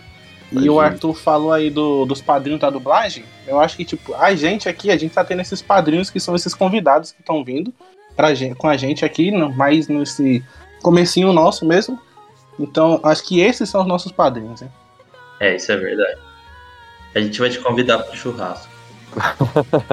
Vocês que ajudam a gente, na verdade. Se vocês se não tivesse gente divulgando, curtindo, assistindo, a gente não ia estar fazendo também, né? É, e agradeço o convite aí. Churrasco vai rolar. A gente vai ter que fazer um podcast. O Enzo prometeu. Quando a gente ganhar um número alto e ganhar milhões com o podcast, vai ter que fazer um churrascão com os convidados. Ah, eu ia falar que eu queria meu espetinho com farofa, que eu gosto, mas aí agora você falou Vai que já ter. vai ganhar muito dinheiro, eu já, no mínimo, uma picanha. Não, de Um espetinho de picanha, a picanha inteira. Tem picanha até moído. Nossa, para que eu tô ficando com fome. Ah, para que eu também tô, velho. Aí, É isso aí. que agora eu fiquei também. Ô, bem que a iFood podia patrocinar a gente. né? Todo mundo, tem- todo podcast tem iFood, Habibs e a gente tem o que? Água. Vocês têm água? Sabesp, a Sabesp pat- patrocina. Então, valeu isso. Então, comigo, valeu, Cedros. Muito obrigado de verdade. Você é um cara que, pô, comunicativo pra caramba, contou. co- É que nem a gente gosta, a gente chama dublador, mas a gente não quer saber, tipo. Tipo, como posso dizer, a gente não quer só focar na dublagem, a gente quer focar assim, histórias divertidas, descobrir que você quase apanhou da professora, você foi roubado, isso que é divertido também que dublagem a gente.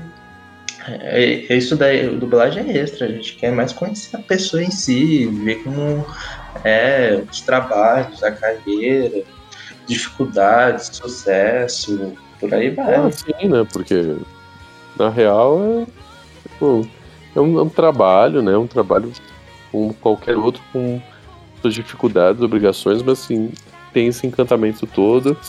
A gente trabalha com, com emoção, com voz, com sensibilidade, mas eu acho que é, às vezes que eu conheci, tive a oportunidade de conhecer alguma pessoa que é- era famosa, ou que era um artista, ou que eu cresci assistindo ou ouvindo, é, eu achava uma merda quando eu conhecia essa pessoa que era incrível profissionalmente, mas era um lixo de pessoa. E eu achava que, que era tão incompatível, e eu acho que não dá pra ser assim, não dá pra ser diferente, né? É, um cara que é um, um artista, um, um bom artista, ele precisa ser uma pessoa incrível. Né? É, Não tô falando que eu seja, mas assim. É, Não, você é, você é, é é, divertido. não, não pode ser um lixo de pessoa, sabe? Não, não, pode, não pode pensar que é melhor que os outros, ou, ou ter. Não, não dá. É, é, assim, graças a Deus, a maioria dos artistas que eu conheci, que eram artistas encantadores, eram pessoas encantadores. E, e a gente tem essa função para a gente trabalha com arte, né? A gente tem que levar leveza para a vida das pessoas, principalmente nos momentos que tudo tá muito difícil, né? Que eu acho que é o que a gente tá vivendo, enfim, passando agora.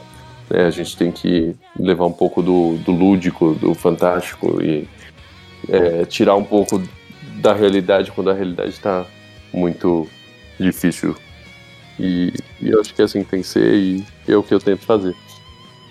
Vai lá, mano. Aí a gente, já que você é nosso também podcast, a gente te chama pra temas qualquer coisa envolvendo o geek, barra net, que a gente também faz. Beleza? Beleza, beleza. Aí só histórias proibidas que tem que, tem que ser Ó, mais a gente tem que fazer uma história de o história de escola com você. Você parece ter, escola, ter história boa de escola, mano. Histórias de escola?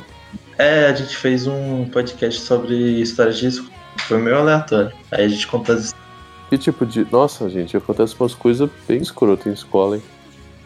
É, a gente guarda pra gente chamar numa parte 2 aí. Nossa, já Aí. aconteceu na minha época, imagina na de vocês. Quero ver, quero ver. É, Guarda aí pro, pro possível programa aí. Possível não, é quase. É, mas é isso. Valeu, Silvio, de verdade. Obrigado, viu? Se eu for qualquer coisa. Não, não, não. Você veio aqui. Deixa eu falar, deixa eu falar. Você faz uma pautinha pra gente de algum personagem? Essa voz rouca que eu tô fanha. Tá perfeito, é assim que a gente Pior gosta. que a nossa, você não vai ficar. Relaxa. Mas de que que vocês querem? Do Qualquer Alone? um. Ah, se... Não, do Alone você consegue. Olha aí, você falou, só, você falou que eu consegui ainda, que tava igualzinho. Olha só. Olha! É, é assim que a gente pega as pessoas. Não, eu falei que você tá cansado. Eu não falei que você. Aham, aham, aham. Olha os caras, mano. Por que vocês estão contra mim? Vocês dois, vocês são. A gente sempre tá a favor do convidado, cara. Você viu que eles deram risada, né? Tipo, aí você falou, se Ah. foda. É. Puta, é, sabe o que é, galera? Eu achava legal que às vezes tinha uns eventos, aí juntava eu, a Luciana, que fazia a Sasha, e o Charles. Aí eles falavam, ah, inventa uma história aí. Aí ah, eles começavam a falar, eles começavam a achar engraçado quando fazia, tipo, o Alone com ciúmes do. Pena. É, tipo, falando da Sasha, sai, sai daqui, sua. não sei o que lá. Sai, sai daqui, que esse pai é meu, tipo, falando. Aí o pessoal dava, dava risada e eu ficava. E em evento assim. é, agora nem evento tem mais. Bom, deixa eu ver, o que que eu. Dá, dá uma fala aí do. Do Alone, o que, que ele falaria? Como é que era o negócio do sangue do, do vermelho verdadeiro? Finalmente eu consegui criar um tom de vermelho que não tinha conseguido criar antes. Esse é o verdadeiro vermelho. Mais ou menos isso, gente. Não Ah, tá igual. Caramba! tá Não, idêntico. foi muito bom. Então é isso, galera. Dá tchau aí. Falou, galera. Tchau, tchau. Até a próxima. Valeu, obrigado.